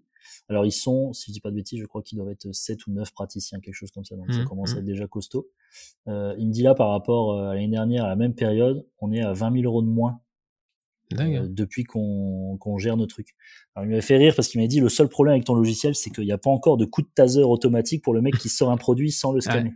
Ouais. ça c'est. Euh... Euh, mais pareil, il y en a qui trouvent des solutions. Tu vois, euh, un praticien qui me dit, qui a vu que ça avait du mal à scanner, il a réuni l'équipe, il a dit voilà, on va faire un truc. On compare le budget achat de l'année dernière à cette année. La différence, on la prend, on la divise en deux. J'en prends la moitié, vous prenez l'autre moitié, vous vous la partagez entre vous. Hmm. Bizarrement, ça se met à scanner hein, le lendemain. Ah, et en plus, honnêtement, c'est une question d'habitude parce que c'est, euh, euh on avait fait une euh, sur sur AD Academy, on a fait une formation justement sur la gestion des stocks pour les assistantes et, donc on montrait un peu comment ça fonctionnait. donc c'est plus une demande. Il y a, deux, deux interviews. C'est moi qui interview une assistante, en l'occurrence Marine Michel, et Marine Michel ensuite qui, qui m'interroge sur euh, qu'est-ce que moi j'attends des stocks et, moi je l'interroge sur qu'est-ce qu'elle attend de, de, de, la mise en place, etc. Et, euh, et en fait, euh, on se rend très vite compte que euh, il faut, le, stock physique, il faut le séparer du cabinet même assez loin et d'avoir le stock tampon au fauteuil qui lui ne compte pas dans le stock. Nous c'est comme ça, c'est-à-dire tout ce qui est au fauteuil c'est déjà sorti du stock, ça n'existe plus. Mm. Ce qui nous permet de pallier d'éventuelles d'éventuelles incohérences du truc. Et puis, enfin par expérience personnelle, hein, pour utiliser une solution qui, qui ressemble, ça demande un peu de temps aussi pour se stabiliser. C'est-à-dire que c'est pas magique le premier mois, quoi. C'est, euh, il faut euh, euh, d'abord parce que ce qui est très très difficile, c'est de fixer les valeurs seuil. C'est vachement compliqué ça. Ouais vachement compliqué parce que alors un cabinet d'endo en fait on arrive assez vite mais c'est difficile de dire voilà combien je combien de boîtes de gants minimum il me faut quoi qu'il arrive quoi. Mm-hmm. et, euh, et ça c'est euh, voilà mais ça demande un petit peu de temps pour stabiliser mais je sais que moi les assistantes plus jamais elles veulent revenir en arrière. Alors solution, on peut les changer de solution éventuellement mais pas de pas de retour au papier pas de retour. quoi. et, c'est assez marrant parce que l'autre jour euh, euh, il euh, y a, quelqu'un qui me demandait si euh, s'il pouvait sur Endo Boutique commander par mail et je lui dis, bah, euh, pourquoi, euh, pourquoi, bah, sinon vous allez directement ça. Vous dit, non, non, parce que moi, mon logiciel, il va envoyer le, en fait, je fais ma commande à partir du logiciel. voilà, bah, je viens de comprendre que c'était chez toi. ça. et pourquoi pas, après, euh, développer avec, par un système d'API, euh, une connexion sur les sur les e-commerce finalement. Alors on est euh, on est en train de discuter, on a échangé pas mal avec Pia que tu as interviewé il n'y a pas très longtemps en fait. Tout à fait. On s'est rencontrés en fait euh, un, un, séminaire de développement personnel. Elle fait de la part ou elle aussi? Ouais. Et, euh, et, avec Enzo, du coup, ils sont en train de, enfin, ils ont développé leur société alors qui s'appelait ETB avant et OCAM maintenant. Hmm. Et sur laquelle on est connecté nous. En et du coup, ouais, on, on, on, se dit, bah, quand quand il y aura la possibilité de faire quelque chose, euh, pourquoi pas justement euh, faire en sorte de c'est à réfléchir ça parce que effectivement nous les, les, par exemple Endo Boutique fonctionne avec un CMS qui est Shopify, euh, il est interconnectable avec tout. Ah oui. Avec tout, c'est-à-dire que euh, globalement on pourrait imaginer que ton logiciel, je sais pas, le praticien dit voilà il me manque des LIM 10, euh, il dit bah ce LIM 10 c'est chez Endo, chez Endo Boutique et nous on a un SKU ou un code et, et, la commande ça arrive directement dans notre truc. En fait l'automatisation telle que toi tu la connais sur le scan des papiers etc. L'automatisation elle va elle va très très vite. L'autre jour et mon, de mes filles qui me dit mais comment ça marche ton système? Et en fait, euh, ce qui est hallucinant, c'est que justement, euh, parce que je, euh, elle me pose la question parce qu'elle elle était dans la voiture et je discutais avec Enzo. Enzo Vasconi. Et donc je lui disais, bah voilà, quand il y a quelqu'un qui va sur leur plateforme, il fait une commande, Cette plateforme, elle m'envoie, elle va directement sur mon logiciel, qui analyse la commande, qui va envoyer un lien de paiement, qui envoie le paiement, et une fois que c'est validé, ça envoie ça à mon logisticien, qui lui l'envoie à son logiciel qui part. Et là, elle me dit, mais c'est complètement, complètement hallucinant. Donc, en fait, en, en espèce d'une minute, tu as sept, sept connexions qui se font pour que le truc arrive dans ta boîte aux lettres 48 heures après. Mm. Et euh, sans que nous, on ait à intervenir finalement. ouais, c'est ça. c'est vrai, c'est euh, euh, donc euh, voilà. Bah donc là, donc en fait, c'est c'est t'as quoi? T'as une, une douchette au stock Ouais, alors moi j'ai pris pareil, j'explique ça parce que tu as des praticiens et tu l'as dit tout à l'heure qui disent ah ouais mais c'est le bordel parce que nous on stocke dans les cabinets, on stocke en salle de stock, on a une deuxième salle.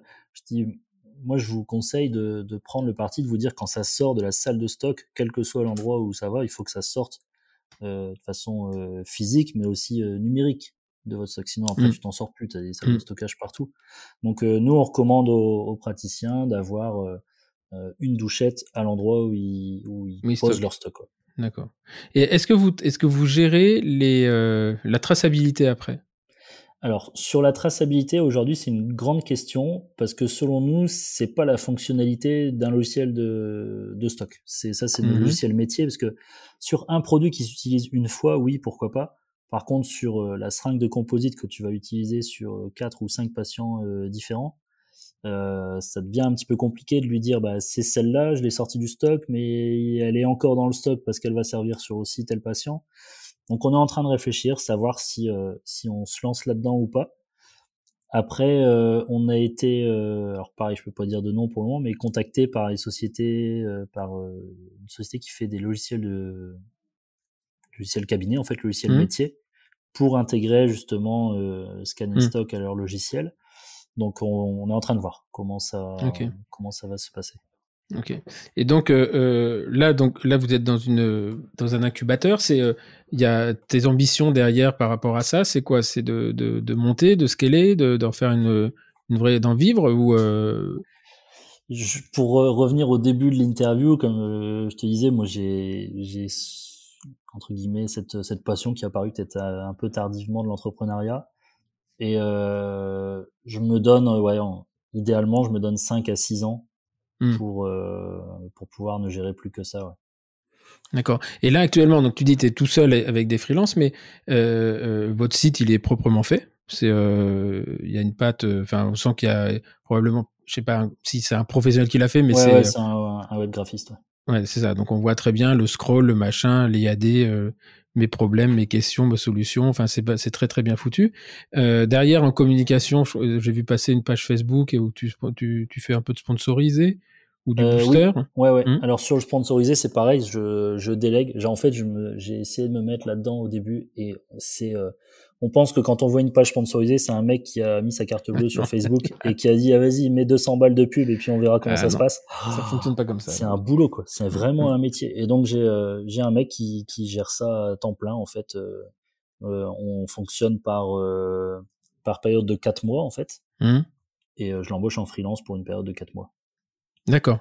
Oui, donc là, c'est, c'est euh, donc t'as pas, t'es pas en interne, mais lui, pendant quatre mois, il va travailler pour toi au moment où tu fais tes campagnes. Donc là, il va commencer à bosser sérieux, là, je pense, euh, l'approche de l'ADF. Ouais. Mais euh... ça, va, ça, va, y aller.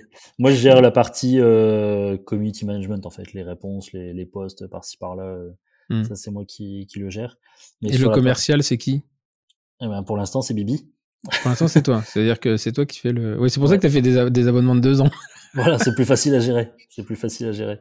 Non, non, là on a donc pour l'instant c'est moi et euh, j'ai pris quelqu'un par contre là en, en, alternance pendant une année.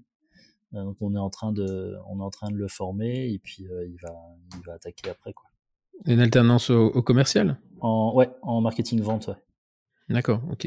Et, euh, et donc comment comment ça se passe? Le fait que ce soit un SaaS en fait finalement il n'y a même pas d'installation au non, en fait, à partir du moment où tu achètes, le logiciel, euh, dès que tu as acheté le logiciel, tu reçois un mail avec un, un formulaire à remplir, euh, un jot form. Et nous, quand on récupère le jot form, en fait, sur un jour ouvré, on te met à disposition le logiciel avec tes différents comptes, les différents utilisateurs, etc. Ta base de données, si tu en avais une à intégrer. Et en une journée, en 24 heures, tu as le logiciel à dispo et les douchettes, elles sont envoyées sous 48 heures. D'accord. Et donc euh, euh, ça, pareil, tu passes par un, enfin, tu passes par un intermédiaire pour les douchettes.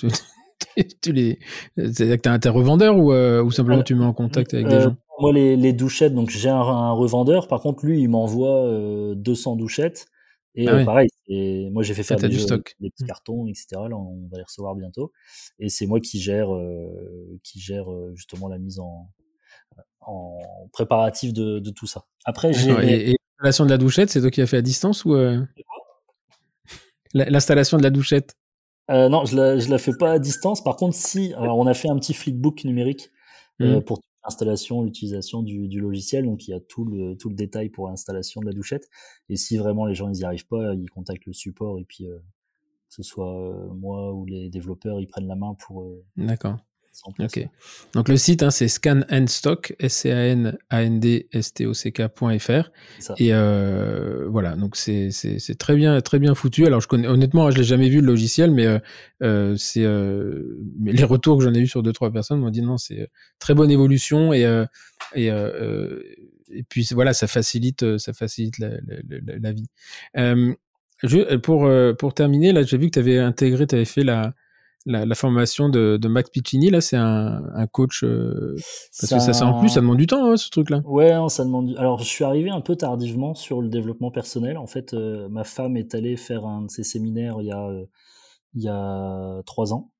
Et elle est revenue hyper, hyper contente, hyper excitée, mais prête à mettre en place plein de trucs. Moi, je disais, ah, mais c'est qui ce tocard, ce gourou, etc., qui saute partout. J'avais une mauvaise image de ça. Et puis, euh, en fait, euh, un jour, j'ai découvert un de ces, euh, un de ces modules qui s'appelle Réussite Digitale.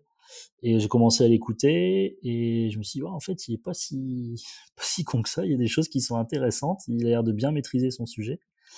Et en fait, en achetant ça, j'ai eu, j'avais une place offerte pour le séminaire, séminaire de trois jours, qui a lieu tous les ans à cheval sur septembre et octobre.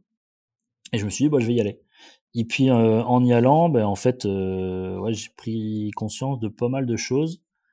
Et euh, je me suis dit, bah, j'ai envie de, envie d'aller plus loin là-dedans. Donc j'ai postulé pour intégrer ce qu'ils appellent le groupe des 3M. Donc c'est le Max Mastermind. En fait, on est 15 entrepreneurs. Mmh. et j'ai été pris. Et du coup, pendant un an, eh ben, tu es dans ce, ce sorte de mini incubateur, quoi. On est entre, entre nous, on se pose nos questions, on, on a accès aux différentes formations de, de, Max sur la finance, sur le business. Euh, on a, euh, on va dire, trois roundtables euh, sur l'année. En mmh fait, on a un dossier à préparer et puis euh, pendant deux jours, on est en vase clos ensemble et on échange sur les difficultés qu'on a dans nos, dans nos business et en fait tu te rends compte que bah, en discutant euh, enfin t'en as un qui est admettons euh, euh, maître d'œuvre qui présente ses difficultés et qui dit bah, moi dans mon business il y a ça aussi qui, qui me pose problème. C'est un peu la même chose.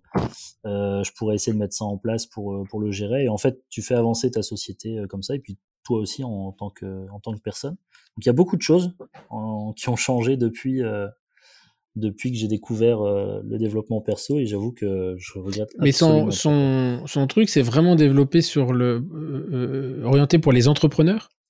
Alors sur ce qu'il appelle le destination réussite, c'est les, les, deux jours et demi là, au mois de septembre, octobre. C'est pas pour les entrepreneurs, c'est vraiment pour pour tout le monde quoi. Pour tout le monde, ouais. pour tout le monde. Sauf que c'est des choses qui vont t'ouvrir et faire en sorte de te libérer aussi de ton potentiel sur sur, euh, sur les projets que tu as et que tu n'osais pas forcément te lancer, ou les choses où, euh, où tu avais peur de la réaction des autres. Euh, moi, je sais que j'avais une grosse crainte au début justement là-dessus, sur me dire, bah, les gens se disent, ouais, lui, il est clinicien, il fait des conférences, etc. Qu'est-ce qu'il va se lancer dans un business mmh. de logiciel de gestion de stock? Et c'est vrai que ça m'a pas mal, pas mal aidé justement pour reprendre peut-être cette confiance et puis me, me, foutre un petit peu plus de la vie des autres, on va dire. Ouais, ouais, c'est, euh, puis à la limite, en général, je veux dire, les mecs qui se disent euh, qu'est-ce qu'il vient foutre là, c'est que je pense que s'ils se disent merde, il est arrivé, alors il est arrivé Ouais, c'est ça. C'est, euh, la, jalousie est un, est un truc incroyable, hein. Un truc incroyable, ça, ça rend des gens bizarres. Ça rend des gens bizarres. C'est, à la limite, quelqu'un qui réussit, si en plus ça me sert, je trouve ça génial. à moi de réussir dans un truc où il y a personne et, et c'est ce qui fait le, le principe d'une société la société, c'est pas vouloir démonter l'autre pour prendre sa place, c'est de créer à côté. Et euh, euh, voilà, la mmh concurrence, elle vient de toute façon toute seule, parce que quand une idée elle est bonne, euh, elle est forcément au moins copiée ou au moins inspirante. Mais une idée qui est inspirante, ça fait chier sur celui qui l'a eu en premier. Mais inversement, avec un peu de recul, tu te dis que en général, les, ceux qui ont eu l'idée en premier, ils restent toujours en avant parce que eux, ils continuent à développer. Et puis, tu as, des gens qui créent, tu as des gens qui suivent et mm. qui copient. Bon, c'est le principe. Euh, dans le domaine scientifique euh, ou dans le domaine du, du développement euh, non, euh, enfin, le développement, c'est protégé par des brevets, donc ça te laisse le temps d'avancer. Mais aujourd'hui, effectivement, dans l'entrepreneuriat, euh, si ta société dans un an elle tourne très très bien, tu vas avoir de la concurrence qui va arriver. Ouais, parce, que, parce que d'abord les mecs ils ont un modèle, c'est ça qui est incroyable. Ouais. Ils disent bon voilà on va refaire ça, mais on va rendre hommage à Scan Stock. et euh, bah, sur le coup ça fait chier, mais c'est pour ça qu'en fait euh, c'est une, une, discussion que j'avais avec euh, avec avec Camille parce que elle me dit mais non on est copié. Oui, on est copié on est copié. C'est si c'était pas bien c'est que ça serait pas copié. La vraie difficulté c'est de rester toujours devant. Mmh. voilà. Et de penser qu'on est arrivé.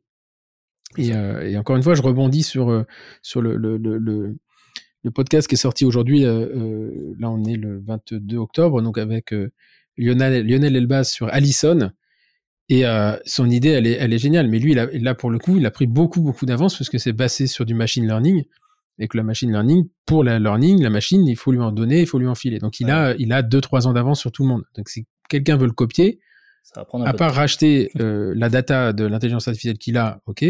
Mais euh, voilà. Et puis on sait qu'aujourd'hui, parce que je sais pas si tu t'es déjà penché sur le truc, mais euh, ce que tu, euh, ce que tu as là, c'est euh, c'est ce qui est actuellement euh, ce que actuellement recherchent tous les mecs qui font du business, c'est de la data. Oui, Parce que euh, là, au globalement, tu as les commandes de tout le monde. Les prix de tout le monde les prix, les prix, mais surtout les commandes, c'est-à-dire que les comportements des gens. Là, on est, en train justement de développer, nous, une IA au sein du logiciel euh, pour répondre à une question qui nous avait été faite par un utilisateur en disant Ouais, mais c'est chiant quand je mets euh, ma boîte de gants taille S dans mon panier, il me la met à 1 et c'est à moi de cliquer sur la quantité mm. que je veux. Donc, par exemple, on est en train de développer ça là où euh, l'IA, au bout d'un an d'utilisation du logiciel, te fera des moyennes en disant bah voilà, tu l'as commandé il y a 4 mois, on sait que sur 4 mois, tu vas en avoir besoin à peu près de 12. Et donc, mm. d'emblée, il mettra 12 dans le, dans le caddie et ce sera à toi de le modifier si tu veux le mm. modifier. Mais c'est, honnêtement, hein, c'est, il y a beaucoup, beaucoup de, de, de, de, boîtes de fourniture dentaire qui, euh, qui, euh, bah, qui recherchent ça. Aujourd'hui, des GACD dans Richan, ce qui fait leur force par rapport aux autres, c'est qu'ils ont le comportement des gens. Euh, mais ils ont leur le comportement des gens chez eux. Et par contre, ils paieraient très cher pour avoir le comportement des gens sur les autres, les autres sociétés. Et euh, toi, tu vas l'avoir finalement, parce que globalement, tu sais qui commande où et tu sais qui, à quel moment il change. Euh, parce qu'il y a aussi ça, euh, mm. c'est les comportements de consommation. Aujourd'hui, j'étais surpris le jour d'apprendre que Amazon ne gagne pas d'argent avec son business de, de, de vente. Mm. C'est, il est même en, en, perte. Par contre, ils ont tellement de données, tellement de data qui font tourner des, des, des algorithmes en permanence. Et aujourd'hui, ils gagnent de l'argent en vendant leurs algorithmes à d'autres sociétés qui font analyser leurs data. Ouais. Hein, c'est un truc de fou. Hein. C'est que tu as une base de données, tu sais pas quoi en faire, tu la fournis. Euh, tu, Amazon là te vend très très cher euh, ses compétences et te disent bon ben voilà, euh, c'est Air France par exemple qui, qui a analysé ses, les comportements de ses clients et ils te sortent des, ils te sortent des, une analyse des comportements des gens. et, euh, donc on te dit Amazon et tu penses qu'ils s'enrichissent euh, en vendant des trucs qui te les livrent le lendemain? En fait, pas du tout. Euh, ils alimentent, ils font du machine learning. Mm. Ok, et donc là actuellement, toi, que, tu, m'as pas complètement répondu. Tu t'es dit que tu voulais en vivre dans 5-6 ans, mais est-ce que ta femme a acheté au moins? Ma femme l'a acheté. Elle me dit ah, tu le donnes? tu l'as payé, hein, tu, l'as vendu en plus. ok. On n'est pas bah, marié sous le régime de la communauté, donc elle paye. on sait jamais, on sait jamais. Euh, et donc là aujourd'hui, tu, euh, ouais, tu l'as dit tout à l'heure, tu, tu es moitié au cabinet, moitié par académie de paro, moitié, euh, enfin même pas un tiers un tiers quoi. Le, le, développement, ça prend plus de temps que ce que tu avais imaginé. Ouais, clairement, ouais. ouais. ouais, ouais. Non, oui, clairement, oui. La partie euh, bah, entre euh, le la copywriter, entre les développeurs, les responsables de communication, le responsable du tunnel de vente, euh, le graphiste, mmh. l'organisation des événements, les déplacements, etc. C'est vrai que c'était un peu compliqué. Donc là, euh, j'ai décidé de me faire aider là-dessus. Du coup, j'ai pris euh, quelqu'un pour chapeauter un petit peu tout ça. Et Donc c'est quoi un CEO enfin, Non, non, non, bah, même pas en fait. C'est quelqu'un, je dirais un assistant personnel en fait, Mmh. Euh, qui, qui me gère bah, tous les mails où c'est pas forcément à moi de répondre. J'aime beaucoup organiser, clarifier mes choses. Je passe euh, un petit peu de temps le dimanche à chaque fois à me prioriser ma semaine, à me faire mes urgents importants, mon urgent mmh. mais pas important, et puis à me dire bah ça c'est pas moi de le faire, ça c'est pas moi de le faire, ça je vais le faire parce que c'est urgent et important, il y a que moi qui peux le faire. Et et ouais, je, je sors un peu la tête de l'eau parce que le fait de s'organiser et de prévoir son organisation de la semaine, euh, me permet de, de, pouvoir affronter tout ça de face euh, sans trop de difficultés. Ouais, sans être en, train d'éteindre des incendies. Et donc, euh, euh, oui, on a, on, a, on, a, on a un peu divagué là sur Max Piccini. C'est, euh, toi, par exemple, cette organisation le dimanche après-midi, c'est quelque chose que tu as tiré de ça ou tu, le, tu le faisais avant? Ouais.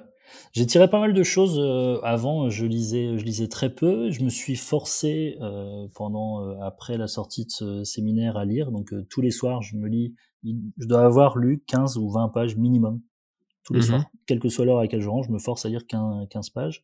Et en fait, maintenant, c'est de, je, c'est mon rituel. Tu vois, avant le rituel, avant d'aller au lit, bah, je, je branchais mon téléphone, puis j'allais sur Facebook. Euh, hmm. Maintenant, je prends mon bouquin et je. tu vois des trucs intéressants. Voilà, j'ai jamais autant lu en un an et demi là que depuis que je suis né. Euh, ça, mes petits, euh, mes petits euh, rituels, euh, mon organisation. Vraiment, l'organisation, ça a été il y a un livre d'ailleurs euh, que, enfin, il y a plusieurs livres, mais euh, il y a un livre qui est intéressant à lire sur le principe d'organisation et de principalité des choses, c'est euh, c'est One Thing. Hmm. Le One Thing de c'est Gary Keller qui a écrit ça. Hmm. Hmm. il est vraiment il est vraiment incroyable ce film. Il te donne l'importance justement de clarifier les choses, la situation. L'exemple tout bête, il te dit qu'en fait, tu, si euh, aujourd'hui on sait qu'un domino a la capacité de faire de tomber un domino qui est 50% euh, plus grand que mmh. le précédent, et ben il te dit voilà, si tu fais, tu prends ton premier domino qui fait 5 cm, le deuxième qui va en faire 10 et ainsi de suite, le 27e domino, si je dis pas de bêtises, c'est la tour Eiffel quoi. Mmh. Donc euh, tu as un effet un, effet multiplicateur qui est non négligeable. Mmh. Et c'est pareil pour moi au niveau organisation. Quoi. À partir du moment où tu priorises les choses et que tu délègues tout ce que tu peux déléguer aux autres, ça te fait mmh. gagner un temps et surtout une une, une sérénité, une, sérénité d'esprit. Moi, c'est vraiment ça que j'avais besoin parce que j'avais l'impression de ça. Il y a une deuxième difficulté après quand tu commences à déléguer, c'est la confiance. C'est faire confiance. dis toujours la confiance n'exclut pas le contrôle. Oui, mais c'est vrai. Mais il y a surtout aussi euh, euh, ben, faire confiance et accepter que ça soit pas fait exactement comme toi tu l'aurais fait. C'est ça. Et ça, c'est vachement dur. Ça, c'est vachement dur. C'est une discussion qu'on a souvent avec euh, mmh. ma femme justement, où on se dit, bah oui, mais c'est sûr que si c'est toi qui l'avais fait, ce serait pas, ça aurait mmh. pas été fait de cette façon-là. Mais est-ce que cette façon-là convient? Est-ce, que est-ce que le résultat est là, quoi? Et, et ça, c'est, c'est compliqué. Hein. C'est mmh. vraiment, vraiment compliqué parce que Surtout quand tu es un perfectionniste et que tu veux exactement, tu as une idée très précise et que bah, le résultat, si tu le fais faire, il sera à côté, de combien il est à côté et est-ce que ça fait partie de ta marge de, ta marge de manœuvre. Quoi? Pour te dire à quel point je suis exactement dans ce que tu viens de dire là, à l'Académie de Paro, on t'apprend le protocole de soins à faire voir à tes patients. Et euh, donc au cabinet, sur la Paro, c'est moi qui le faisais. Et un jour, j'ai voulu faire rentrer un petit peu plus mon assistante dans, le, dans la partie euh, clinique. Et euh, je lui ai dit, bah, est-ce que vous voudriez présenter les, les soins euh, d'hygiène? Elle me dit, ah bah ouais, carrément. Donc un jour, on avait un patient qui était plutôt cool. On lui a demandé si on pouvait filmer euh, la présentation des soins. On a filmé, on a retranscrit tout ce que je disais mot pour mot. Je lui ai redonné. Je lui ai dit, euh, je vous laisse, vous la prenez et quand vous êtes ok, euh, vous me le dites et puis vous vous ferez la démo. Puis 15 jours après, elle revient, elle me dit, bon bah ok, on peut y aller. Je dis non, ça va pas se passer comme ça. Vous allez le faire sur sur moi.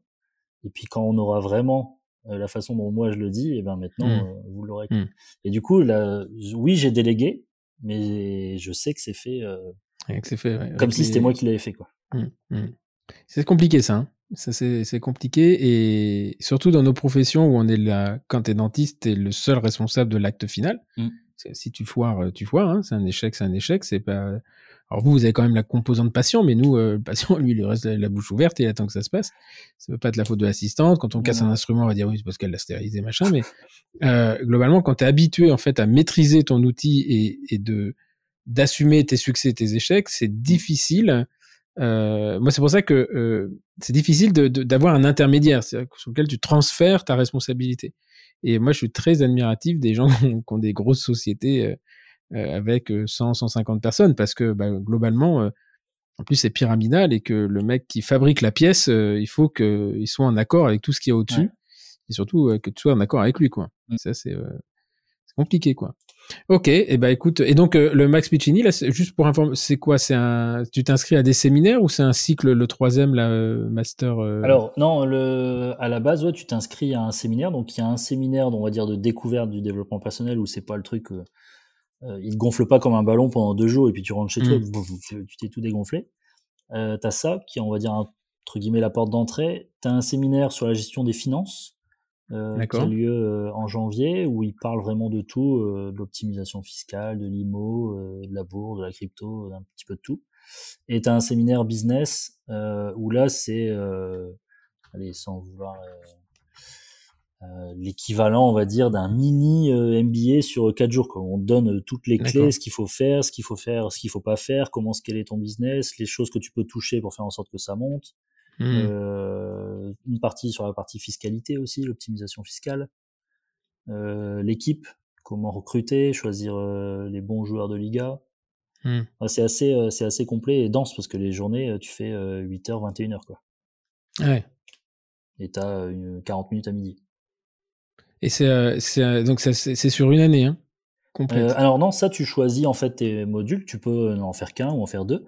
Et par contre, il y a un programme qui s'appelle le 3M où en mmh fait là on est pendant un an où on est 15 entrepreneurs euh, et euh, où là en plus de ça on a des tables rondes comme je t'ai expliqué, on a un groupe WhatsApp où on échange sur nos trucs, on a le téléphone de Max pour l'appeler si on a des questions ou euh, si on veut avoir des, avis. Et puis on fait marcher le réseau aussi comme ça, quoi. On se donne, euh, bah tiens, contacte un tel de ma part, bah contacte euh, tel ingénieur fiscaliste de ma part, mmh. peut-être qu'il pourra t'aider dans les montages, etc. C'est marrant parce que en fait, toi, t'as une, alors c'est un truc, je suis nullité et pourtant Dieu sait que j'ai payé des impôts, mais toi t'as pas payé d'impôts, mais t'es quand même très très très très, très en avance sur la fiscalité, sur la, enfin t'es très intéressé, enfin pas intéressé, mais c'est quelque chose que tu prends en considération. Ah oui, euh... bah oui. Euh, enfin on travaille, euh, je pense que on travaille tous euh, bien fort et on fait, j'essaye au maximum d'avoir, on va dire le, le moins de frottements fiscaux. Pendant 8 ans, ça n'a pas frotté du tout, ça a glissé. oh, c'est Vaseline, quoi. Comme dans du beurre. ouais, je suis admiratif, là. je me dis que, avec tout ce que j'aurais pu économiser en 7 ans ou 8 ans, euh, j'en aurais fait des, j'en aurais fait des choses. Et, euh, juste euh, par curiosité, alors, je sais pas si ça se diffuse, le, le, combien ça vaut un, un, programme comme ça sur, sur l'année, quand tu fais le troisième, là? alors, bon, de toute façon, ça c'est, hein, si tu te poses la question, c'est parce que souvent les gens disent, quoi? T'as mis autant pour un an, mais t'es dingue. Euh, c'est 35 000 euros hors taxe. Ouais, ça fait euh, 35 000 hors taxe. 42, euh, quelque chose comme ça. Et euh, ouais, c'est dans la fourchette moyenne en fait. Mm. Si tu vas sur euh, moi le même Lyon, c'était 19 hors taxe, mais il n'y a pas d'accompagnement personnel. Et ça, ça vaut de l'argent. Là, le, ce qui est vraiment dingue, c'est euh, bah, voilà, j'ai un truc où j'hésite sur quelque chose, euh, euh j'envoie un WhatsApp à 22h le samedi soir, à 8h, Max il se réveille, il me mmh. répond, et puis tu as 12 autres entrepreneurs derrière qui te répondent. Mmh. Quoi. Non, c'est pas déconnant. Enfin, je, je, je, compare ça par rapport à. En fait, c'est assez marrant parce que on, on, le problème, c'est pas ce que ça coûte, c'est ce que ça rapporte. Exactement. Si, on me demande, si moi ça me coûte 100 000, mais que ça me rapporte 200, je suis pas aller filer 100 000 tous les ans. Mais tout le monde n'agit euh, pas comme toi aussi, Stéphane. Oui, non, mais, oui, bien sûr, mais à la limite, c'est pas eux qui, toi, c'est pareil, c'est un comportement bizarre. Et c'est pas eux qui l'ont payé. ouais, c'est ça. Donc, en fait, on est en train de te faire culpabiliser de faire un truc que t'as fait et pour lequel t'es content. Mm. C'est ça où la nature humaine, pour moi, est très curieuse. J'aurais dit, moi, mon MBA, enfin, mon, c'est même pas un MBA d'ailleurs, c'est un MBA, j'ai fait que, que 14 sur les 18 mois, mais euh, quand j'ai dit, ça vaut 19 000 euros hors taxe. Ah, t'es fou mais que ça peut te foutre? C'est pas, je ne les ai pas pris à toi. Et moi, je suis content d'avoir dépensé. Donc, euh, c'est, c'est, euh, moi, à la limite, quelqu'un me dit, j'ai dépensé 35 000, euh, ok, elle a pas la mm. question si ça t'en a rapporté combien? Si tu arrives à créer une boîte, à développer une boîte et que ça t'a coûté que 35 000, ah bah putain, euh, moi j'aimerais bien. Mm, mm. J'aimerais bien. C'est, c'est euh, quand on voit que en deux boutiques, une valeur de stock c'est 150. Euh, tu vois, moi, de payer 35 pour économiser 150 derrière, moi, ça me pose absolument, euh, absolument aucun souci, quoi. Mm. Mais euh, non, par contre, ce qui est assez, ce qui est assez intéressant, c'est justement le, le, le, premier frein que tu as eu, et c'est souvent comme ça en fait. Hein, c'est, on t'en parle, et puis oh, c'est de la connerie, puis après, vous bah, qu'est-ce qu'il dit? Et en fait, ça, c'est typiquement une, une, une réaction humaine. C'est que comme on l'a pas fait, c'est nul. Ouais. Tu vois? Et d'ailleurs, c'est la première chose. Ta femme te dit c'est bien, tu dis que c'est conneries. Bon. Et puis après, en loose day, tu vas le mettre dans ta voiture pour écouter un peu le mec, voir ce qu'il dit. C'est ça. Et, et, deux ans après, elle, elle n'a pas investi les 35 000, mais toi, tu les as mis et t'en es content. C'est ça, exactement. Et, et c'est là où les mecs, ils sont très très forts. Oui, oui. Après, euh, sur ce genre de choses, euh, je trouve dans, dans un couple, c'est bien quand les, les, deux ont pu entendre et, euh, mmh. et voir les choses, parce que c'est c'est compliqué à mon avis si t'en as qu'un sur les deux qui est prêt à, prêt à, donner de mmh. son temps et de sa personne pour ça et que l'autre est toujours en train de le retirer vers le bas comme ça. Euh, mmh. Tu vois, moi, pendant un moment, j'avais fait un, un, autre truc, c'est un peu équivalent, mais complètement, enfin, un, programme très très léger. C'est un, un, un concurrent qui s'appelle Franck Nicolas, qui est un Canadien. Et euh, globalement, donc j'avais acheté son truc, je sais plus combien c'était, 2000 balles ou 3000 balles, enfin bon. Puis je l'ai fait. Puis en fait, euh, j'étais déçu. Je suis pas allé au bout, comme beaucoup d'ailleurs, je pense, parce que en fait, il était rentré dans euh, euh comment se nourrir, comment. Et toi, c'était pas ça que j'attendais d'un truc. Ce que j'attendais, c'était. Mais encore une fois, voilà, je peux y mettre au D'abord, j'ai appris des trucs parce qu'il m'a donné effectivement le one thing, tout ça. Il m'a donné des lectures à, à faire, etc. Mais euh, j'avais pas été convaincu. Il y en a un qui me qui me m'intrigue beaucoup. Alors pour le coup, pareil, j'ai eu un gros moment de, de, recul. Et puis un jour, j'ai écouté son podcast sur euh, avec euh, Mathieu Stéphanie, c'est le La Roche, que tu connais. Et lui, putain, il est quand même étonnant le mec, hein, euh, parce qu'il vient de, de, de, nulle part et il t'explique qu'il a peur de rien avec ses costumes trop longs là. Et, et tu vois, alors que j'avais un, un, une mauvaise impression de ce mec-là, sans aucune raison d'ailleurs, parce qu'il m'a rien fait. Et en fait, tu l'écoutes et voilà. Donc c'est en fait, c'est des gens qui alors on va te dire oui, mais c'est parce qu'ils te vendent, euh, enfin ils sont, ils t'en papaoutent et euh, ils t'en enfin ils t'en voûtent. Mais euh, euh, voilà, encore une fois, moi 35 000 euros pour ça, non, c'est pas. De toute façon, je vais te dire, si ça les valait pas, il aurait personne au bout d'un an. Oui, c'est ça. Et puis, comme tu dis, ce qu'il faut voir, c'est le retour, le ROI, quoi, le retour sur investissement. Et puis là, clairement, il, il est là. Donc, je. Et ça, ça, ça remet aussi un peu les pendules à l'heure par rapport à nos formations. Mm. Euh, toi, dès qu'on dès qu'on dépense des formations à 700 euros la journée, 800 euros la journée, bon. Euh, là, on a nous l'advance class qui dure deux ans, enfin c'est 27 euh, jours de formation, elle est à peu près à 20 000 euros. Et tout le monde me dit, c'est vachement cher. En fait, moi, 20 000 euros, je suis allé à l'EM Lyon, euh, je sais pas, 7 fois ou 8 fois, euh, ouais, 8 fois 3 jours. Mais c'est une salle de classe avec un mec qui te parle pendant 3 jours. Il y a pas, d'abord, il te paye pas le resto à midi. tu vas bouffer à la cantine de l'EM Lyon et c'est pas, pas top. Alors par contre, tu as accès, effectivement, tu as, plein d'avantages, mais ce que je veux dire, c'est qu'en termes de coût d'organisation, ils mettent 25, euh, 25 personnes dans une salle, tu as un mec qui doit bien payer. Mais enfin, en termes de coût, c'est autre chose que, effectivement, de charger une kangou avec des caisses euh, euh, et d'allouer une salle d'hôtel pour aller développer son truc, quoi. Mmh. c'est, et donc finalement, on dit toujours euh, nos formations. Et je me souviens que euh, quand j'ai fait ça, donc on avait des projets à monter, etc. Et donc j'avais présenté moi un budget, euh, un budget sur une formation telle que l'Advance Class. Et le mec me dit mais c'est ridicule ton truc. Ah, c'est pas assez cher. Pas assez cher. Bon, après il y a un problème d'offre et de d'offre et de demande. Mais à propos, le, votre logiciel, c'est combien le, le coût mensuel? Parce que tu... Le coût mensuel, ça revient à 37 euros par mois. Ah, c'est que dalle. Que dalle. et tu le fais en, c'est mensualisé le prélèvement ou tu le payes sur deux ans tout de suite? Alors euh, actuellement, on est, on a fait un paiement. Alors, euh, j'explique. Sur la première année, quand tu achètes le logiciel pour la première fois, tu payes euh, en cash, mmh donc les 879. Pourquoi on a fait ça? Parce que, comme je te disais, tu as trois mois de possibilité de sortie. Du coup, pour la partie remboursement, c'est nettement plus facile. si ça devait arriver, pour l'instant, je touche du bois, ça n'est jamais arrivé. Mmh. Euh, et une fois que ces trois mois-là sont passés, là par contre, on passe sur un, un, principe de prélèvement qui aura lieu une fois tous les ans. Le gros avantage, c'est qu'on est en dessous des 500 euh, balles, donc du coup, tu peux le passer en frais euh, facilement. D'accord. Et pourquoi vous le faites pas en abonnement mensuel? Bonne question. Bonne question. On pourrait, on pourrait voir pour le passer. De toute façon, bah, après, toi, ça te fait un peu de cash, un peu de cash au départ, mais finalement, l'abonnement mensuel, il est, c'est c'est plus facile à calculer le, ah oui, pour MRR, en fait. Oui, ouais, non, c'est sûr, mm. c'est sûr. Après, c'est vrai que nous, là, dans, dans un premier temps, on avait intérêt à ce qu'il y ait un petit peu de cash qui rentre dans la société pour mm. pouvoir payer les développements, etc.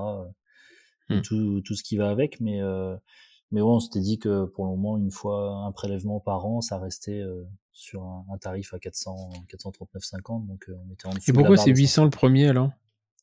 Parce que tu t'abonnes pour deux ans. Ah oui, ok. La première ah, année. Tu payes les deux ans. tu payes les deux ans une fois, ouais. D'accord, ok, ok. Et, c'est quoi l'histoire des 500 balles? Bah, en fait, si euh, toi, en tant que dentiste, achètes euh, un produit qui coûte euh, moins de 500 balles hors taxe, Oui, t'es obligé de l'amortir. En... Non, tu peux le passer en frais directement. Oui, s'il fait moins de 500, mais euh, globalement, oui, mais même pour les logiciels, tu penses? Ouais, ouais, ouais. Ah ouais Ouais. Ouais, mais après, oui, parce que, mais tu vas pas l'amortir sur 5 ans. Non, tu l'amortis pas. Oui, non, mais si, tu devais le, si tu devais le passer en amortissement, tu l'amortirais pas sur 5 ans euh, Donc, non. euh, non. Donc ça voudrait dire que tu l'amortirais sur 2 ans, ce qui n'existe pas. Non. Donc 3 ans. Mais euh, ouais, bah, je pensais que vous étiez en, en abonnement mensuel en fait, parce que c'est euh, c'est ouais. Ok, bah écoute, bah, on a fait le, le tour, c'est très très intéressant.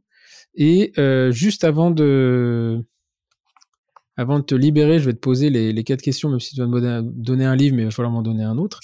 euh, donc, tu as un parcours qui, est, qui est assez, assez, étonnant, hein, depuis, parce que ça fait quoi? Ça fait dix ans finalement que tu que t'es, euh, as commencé à travailler. Ouais. Il y a eu beaucoup de, beaucoup de, de, de choses qui se sont faites. Si tu devais changer quelque chose à ce parcours, euh, est-ce que tu changerais quelque chose? Et si oui, quoi?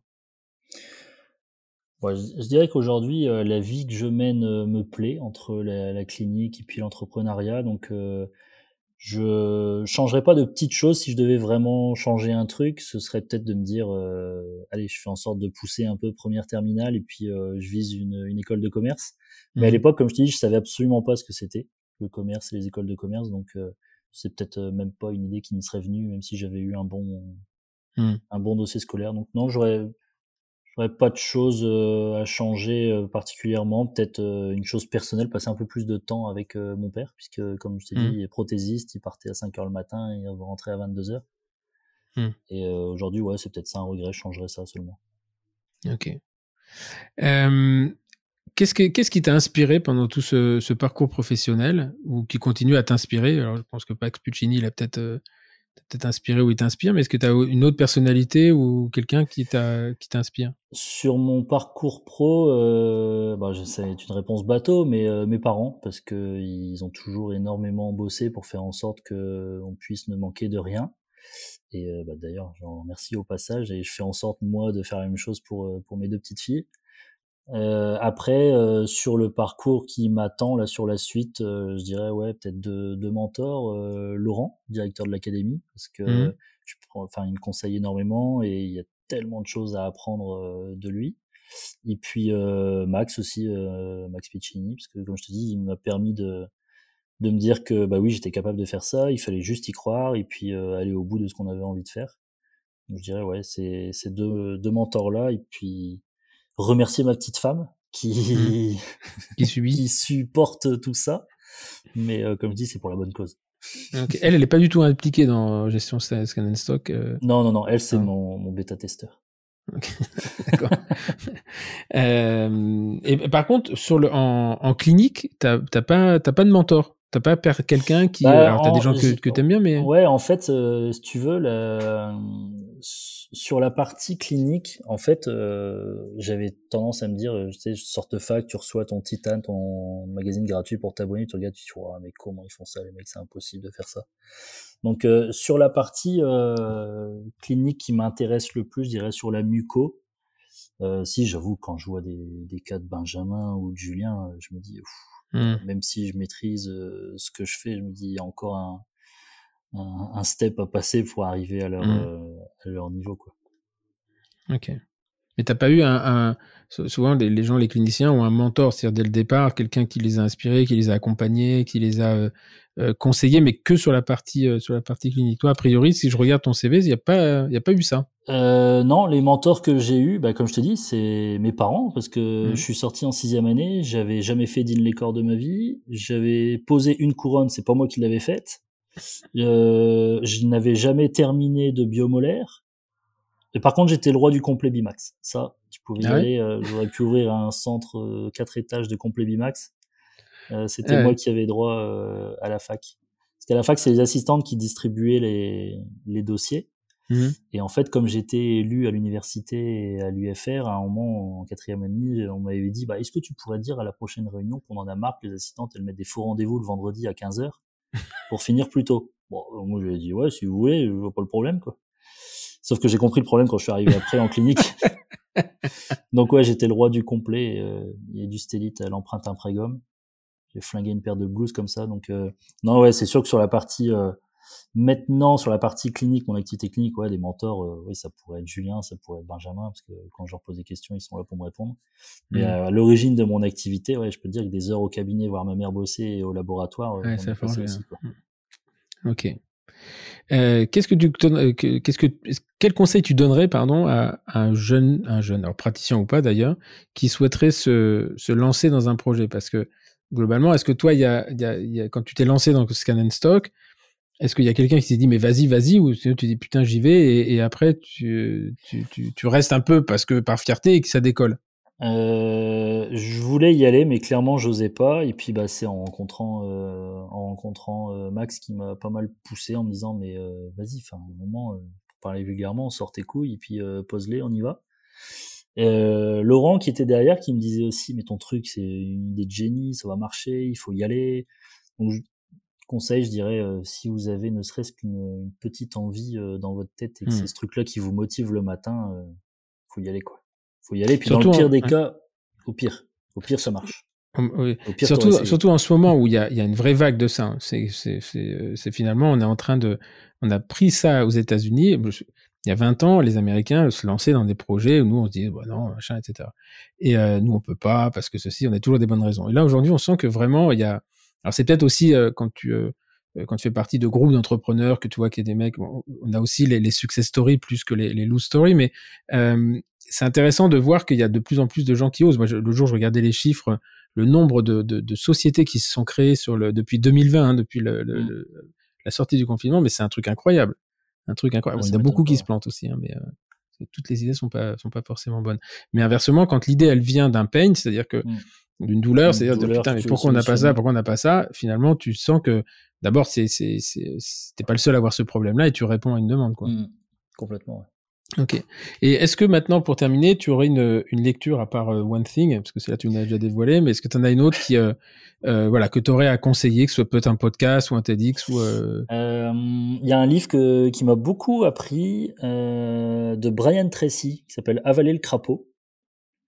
Mmh, c'est un livre qui te donne toutes les, les moyens pour arrêter de procrastiner. pas mal ça. Et euh, un autre livre de Robert euh, Kiyosaki qui s'appelle Père riche, Père pauvre, qui m'avait été conseillé euh, par Max et qui est assez intéressant sur la façon justement de, de gérer son business et de voir. de voir, père, père tu l'écris comme le père. Comme un père, ouais. Père riche, père pauvre. Père riche, père pauvre, ok. Et un TEDx qui, que j'adore. Alors le mec, je trouve qu'il est bon orateur dans sa façon de s'exprimer, mais alors il est impossible à regarder parce qu'il fait des allers-retours sur scène euh, pendant, pendant mm. tout le TEDx. Euh, c'est Larry Smith et c'est euh, vous avez décidé que vous vouliez une belle carrière, vous allez échouer. D'accord. Ok, bah écoute, toi sur les trois, j'en connais aucun. Et, belle carrière, échouer. Ok. Bah écoute, merci beaucoup. Bah, merci à toi pour C'était très sympa. Toi, ça fait, bon, on a fait deux heures pile. Absolument, tu, tu m'avais passé. Ben, c'est que ça s'est bien passé du coup. ouais, c'est, euh... En fait, c'est le format. J'en arrive toujours, toi, quand on arrive aux questions, c'est 1h58, 59. Après, sur des, des, sur des, des, des vies un peu riches comme la tienne, avec euh, l'enseignement, le cabinet, le développement, euh, l'entrepreneuriat, c'est un, c'est un peu écrit d'avance hein, que ça va durer, ça va durer deux heures. en tout cas, merci beaucoup. Euh, longue vie à, à Scan and Stock, hein, donc je rappelle, scanandstock.fr un logiciel de, de, de gestion et euh, je, pour lequel j'ai entendu beaucoup beaucoup de bien et euh, et donc bah puis aussi dans ton dans tes formations, dans tes développements euh, de structure, etc. Et puisque tu vas aussi rentrer au, dans la première phase euh, d'embauche. Euh, ouais. c'est encore un autre là, problème. Là, je me marre. et moi, j'adore mes employés, hein, mais là, c'est pas le même métier avant, avant et après. En tout cas, merci beaucoup. Et puis, euh, je vous dis merci à vous qui nous avez écoutés. Euh, donc ça sera sur le, le, samedi de la rentrée après les vacances. Et euh, moi je vous dis à très très bientôt et puis euh, à samedi prochain avec un autre ou une autre invité. Merci, au revoir.